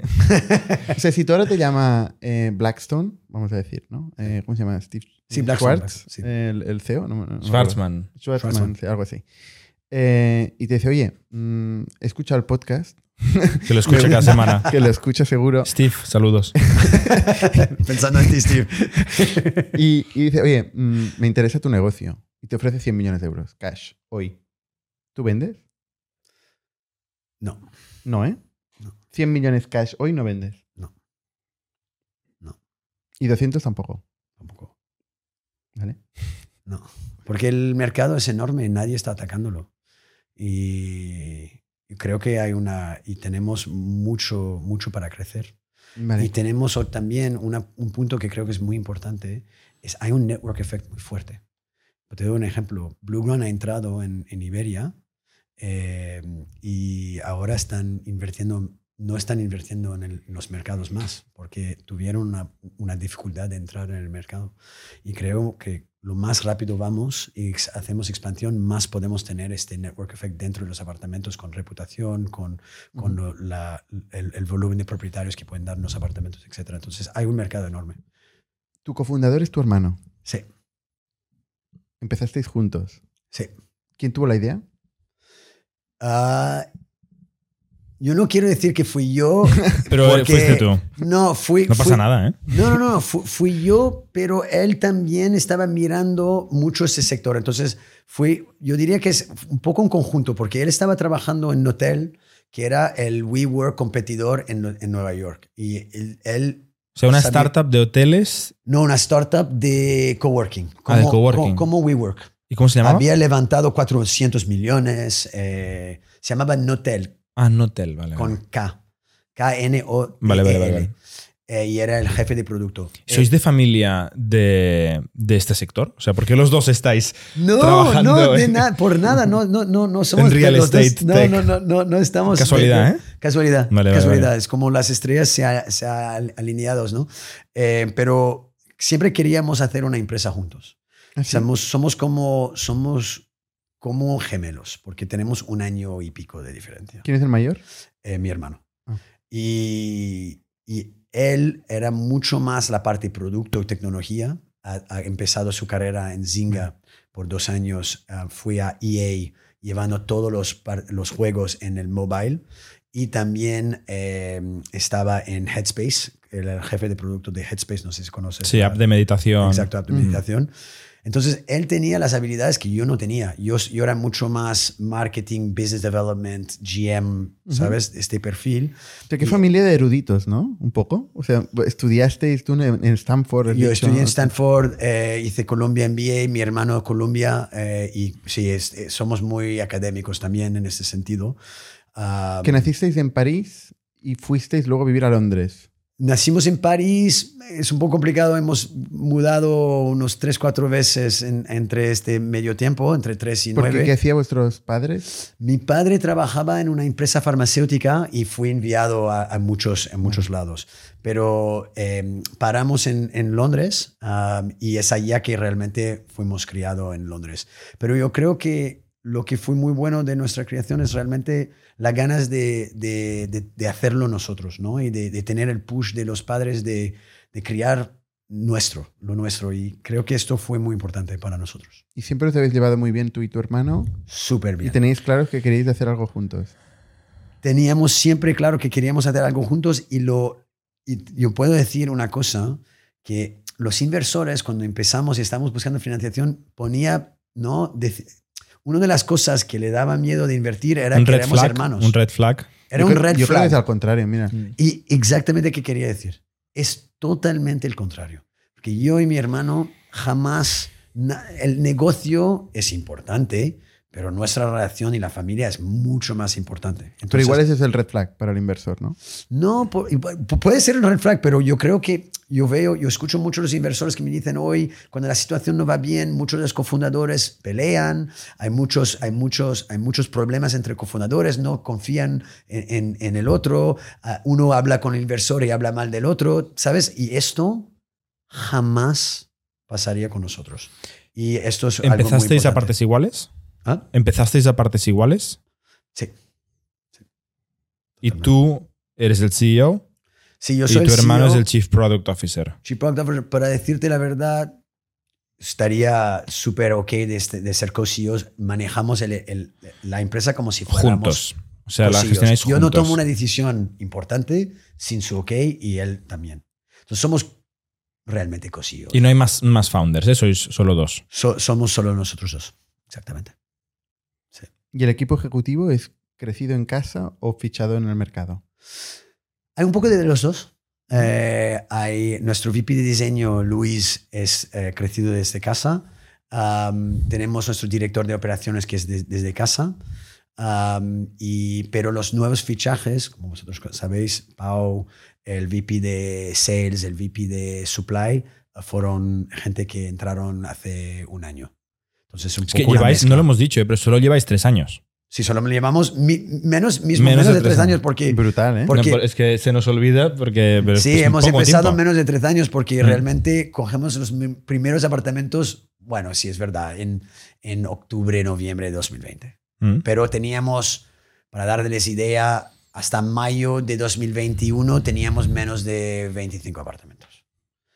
Entonces realmente somos una Habéis empresa ido do- rápido, dos, ¿eh? dos años y medio. Habéis ido rápido. Sí, sí, sí. sí. Enhorabuena. Gracias, pero a vosotros. Vosotros sois la inspiración. Nosotros los primeros tres años estábamos ahí comiéndonos los mocos porque nos costó, o sea, pasamos una travesía en el desierto los primeros tres años concretamente. Claro. Luego en el, fue en el cuarto empezamos a, a escalar a más. escalar más, ¿no? Pero, pero eso es la pregunta que harías. ¿Cómo tuvieron la resiliencia después de tres años? Porque es algo que Ah, bueno, la es resiliencia es difícil. que es lo más importante. ¿eh? es lo más importante. Hay que traerla de casa. Sí, sí, sí, claro, claro. Es, es creer mucho en, en, la ¿En ti? En ti y en la idea. No, en la idea no, porque la cambiarás si hace falta, ¿no? Sí, Lo único que no te cambias es a ti mismo. Totalmente. Todo lo demás lo puedes cambiar. Sí, Última sí. pregunta, eh, que es una combinación de preguntas. No, no, no, tranquilo.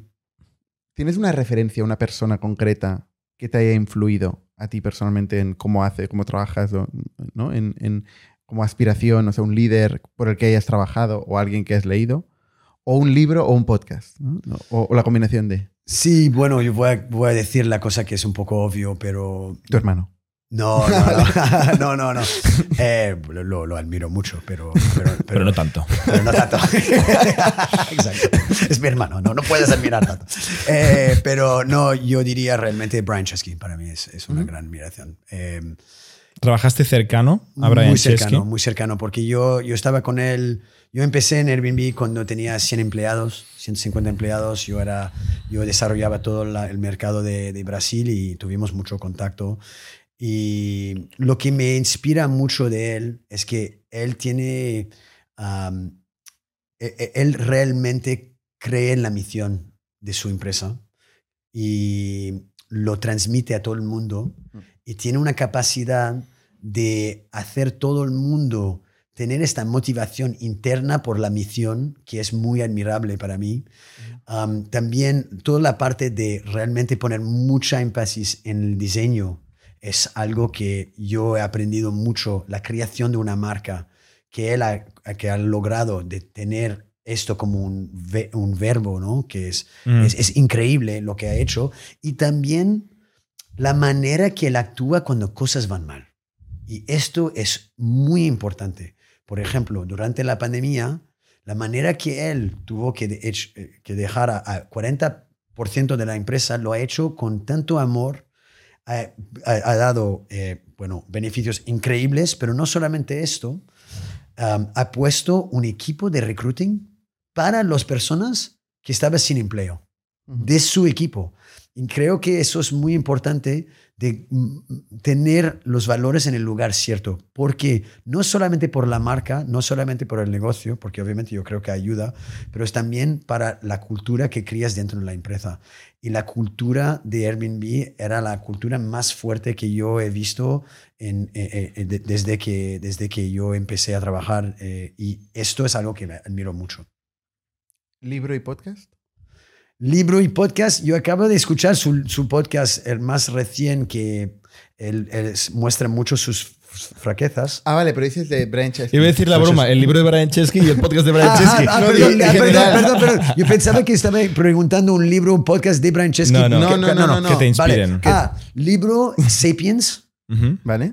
que me encanta, no sé si ha- Mm. ha- habéis leído, eh, que muestra que realmente tenemos limitaciones eh, y nosotros, eh, yo creo que me ha dado mucho una visión de, de- del mundo que, que- que me ha influenciado mucho en Ujú. mi vida, Sapiens, entonces yo lo recomiendo mucho, no es algo de negocios, pero es algo ¿Vale? que personal. Y, y, ¿Podcast o blog o algo que siga es una publicación recurrente? Eh, yo sigo mucho, me, me encanta política y, y The Economist, lo leo todo- todas las semanas, Eh, pero alguien también que quería poner allá es, es el Obama, ¿no? Barack Obama para mí es algo que, alguien que admiro mucho. Y incluso yo digo a, a todos mis empleados que él ha dado un- un, eh, una entrevista a donde alguien le ha preguntado, oye, eh, ¿cuál es un consejo que darías a los jóvenes para, para tener éxito en su- sus carreras? Y él le ha dicho, es muy fácil. Just everything, todo que viene en tu mesa, todo que tú tienes que hacer, nail it, hazlo súper bien y just get it done. No, la gente puede decirte sobre problemas, pueden articularse súper bien de por qué que las cosas no han pasado de la manera que queríamos, pero la gente que tiene realmente visibilidad dentro de la organización es cuando tú das una cosa para ellos y lo hacen súper bien, son gente que realmente crecen en la empresa. Y yo creo... Parece es- complicado y no lo es, ¿eh? No Solo es. hay que hacer las cosas muy bien. Pero no es tan No, pero no es complicado. complicado. Como el Pero no es complicado. Por ejemplo, como. No, pero, pero, pero no es complicado, no es tan complicado. Y, y realmente yo creo que es esto, es más acción que palabras. Y Sí. eso es muy importante. No, no, es cierto. Totalmente. Oye, Stan, muchísimas gracias por compartir tu historia increíble. eh, Muchas gracias. Y mucha suerte. Muchas gracias a vosotros por Hasta la tenerme. semana que viene. Hasta luego. Somos un ecosistema de startups tech de Barcelona, creadores de Camalún, Kipu y Factorial, entre otras. Ofrecemos más de 5.000 metros cuadrados de coworking a startups y organizamos eventos diarios para discutir negocio y tecnología hasta la saciedad. Desde ITNIC Fund invertimos en equipos con capacidad de construir grandes productos y negocios. ¡Te esperamos!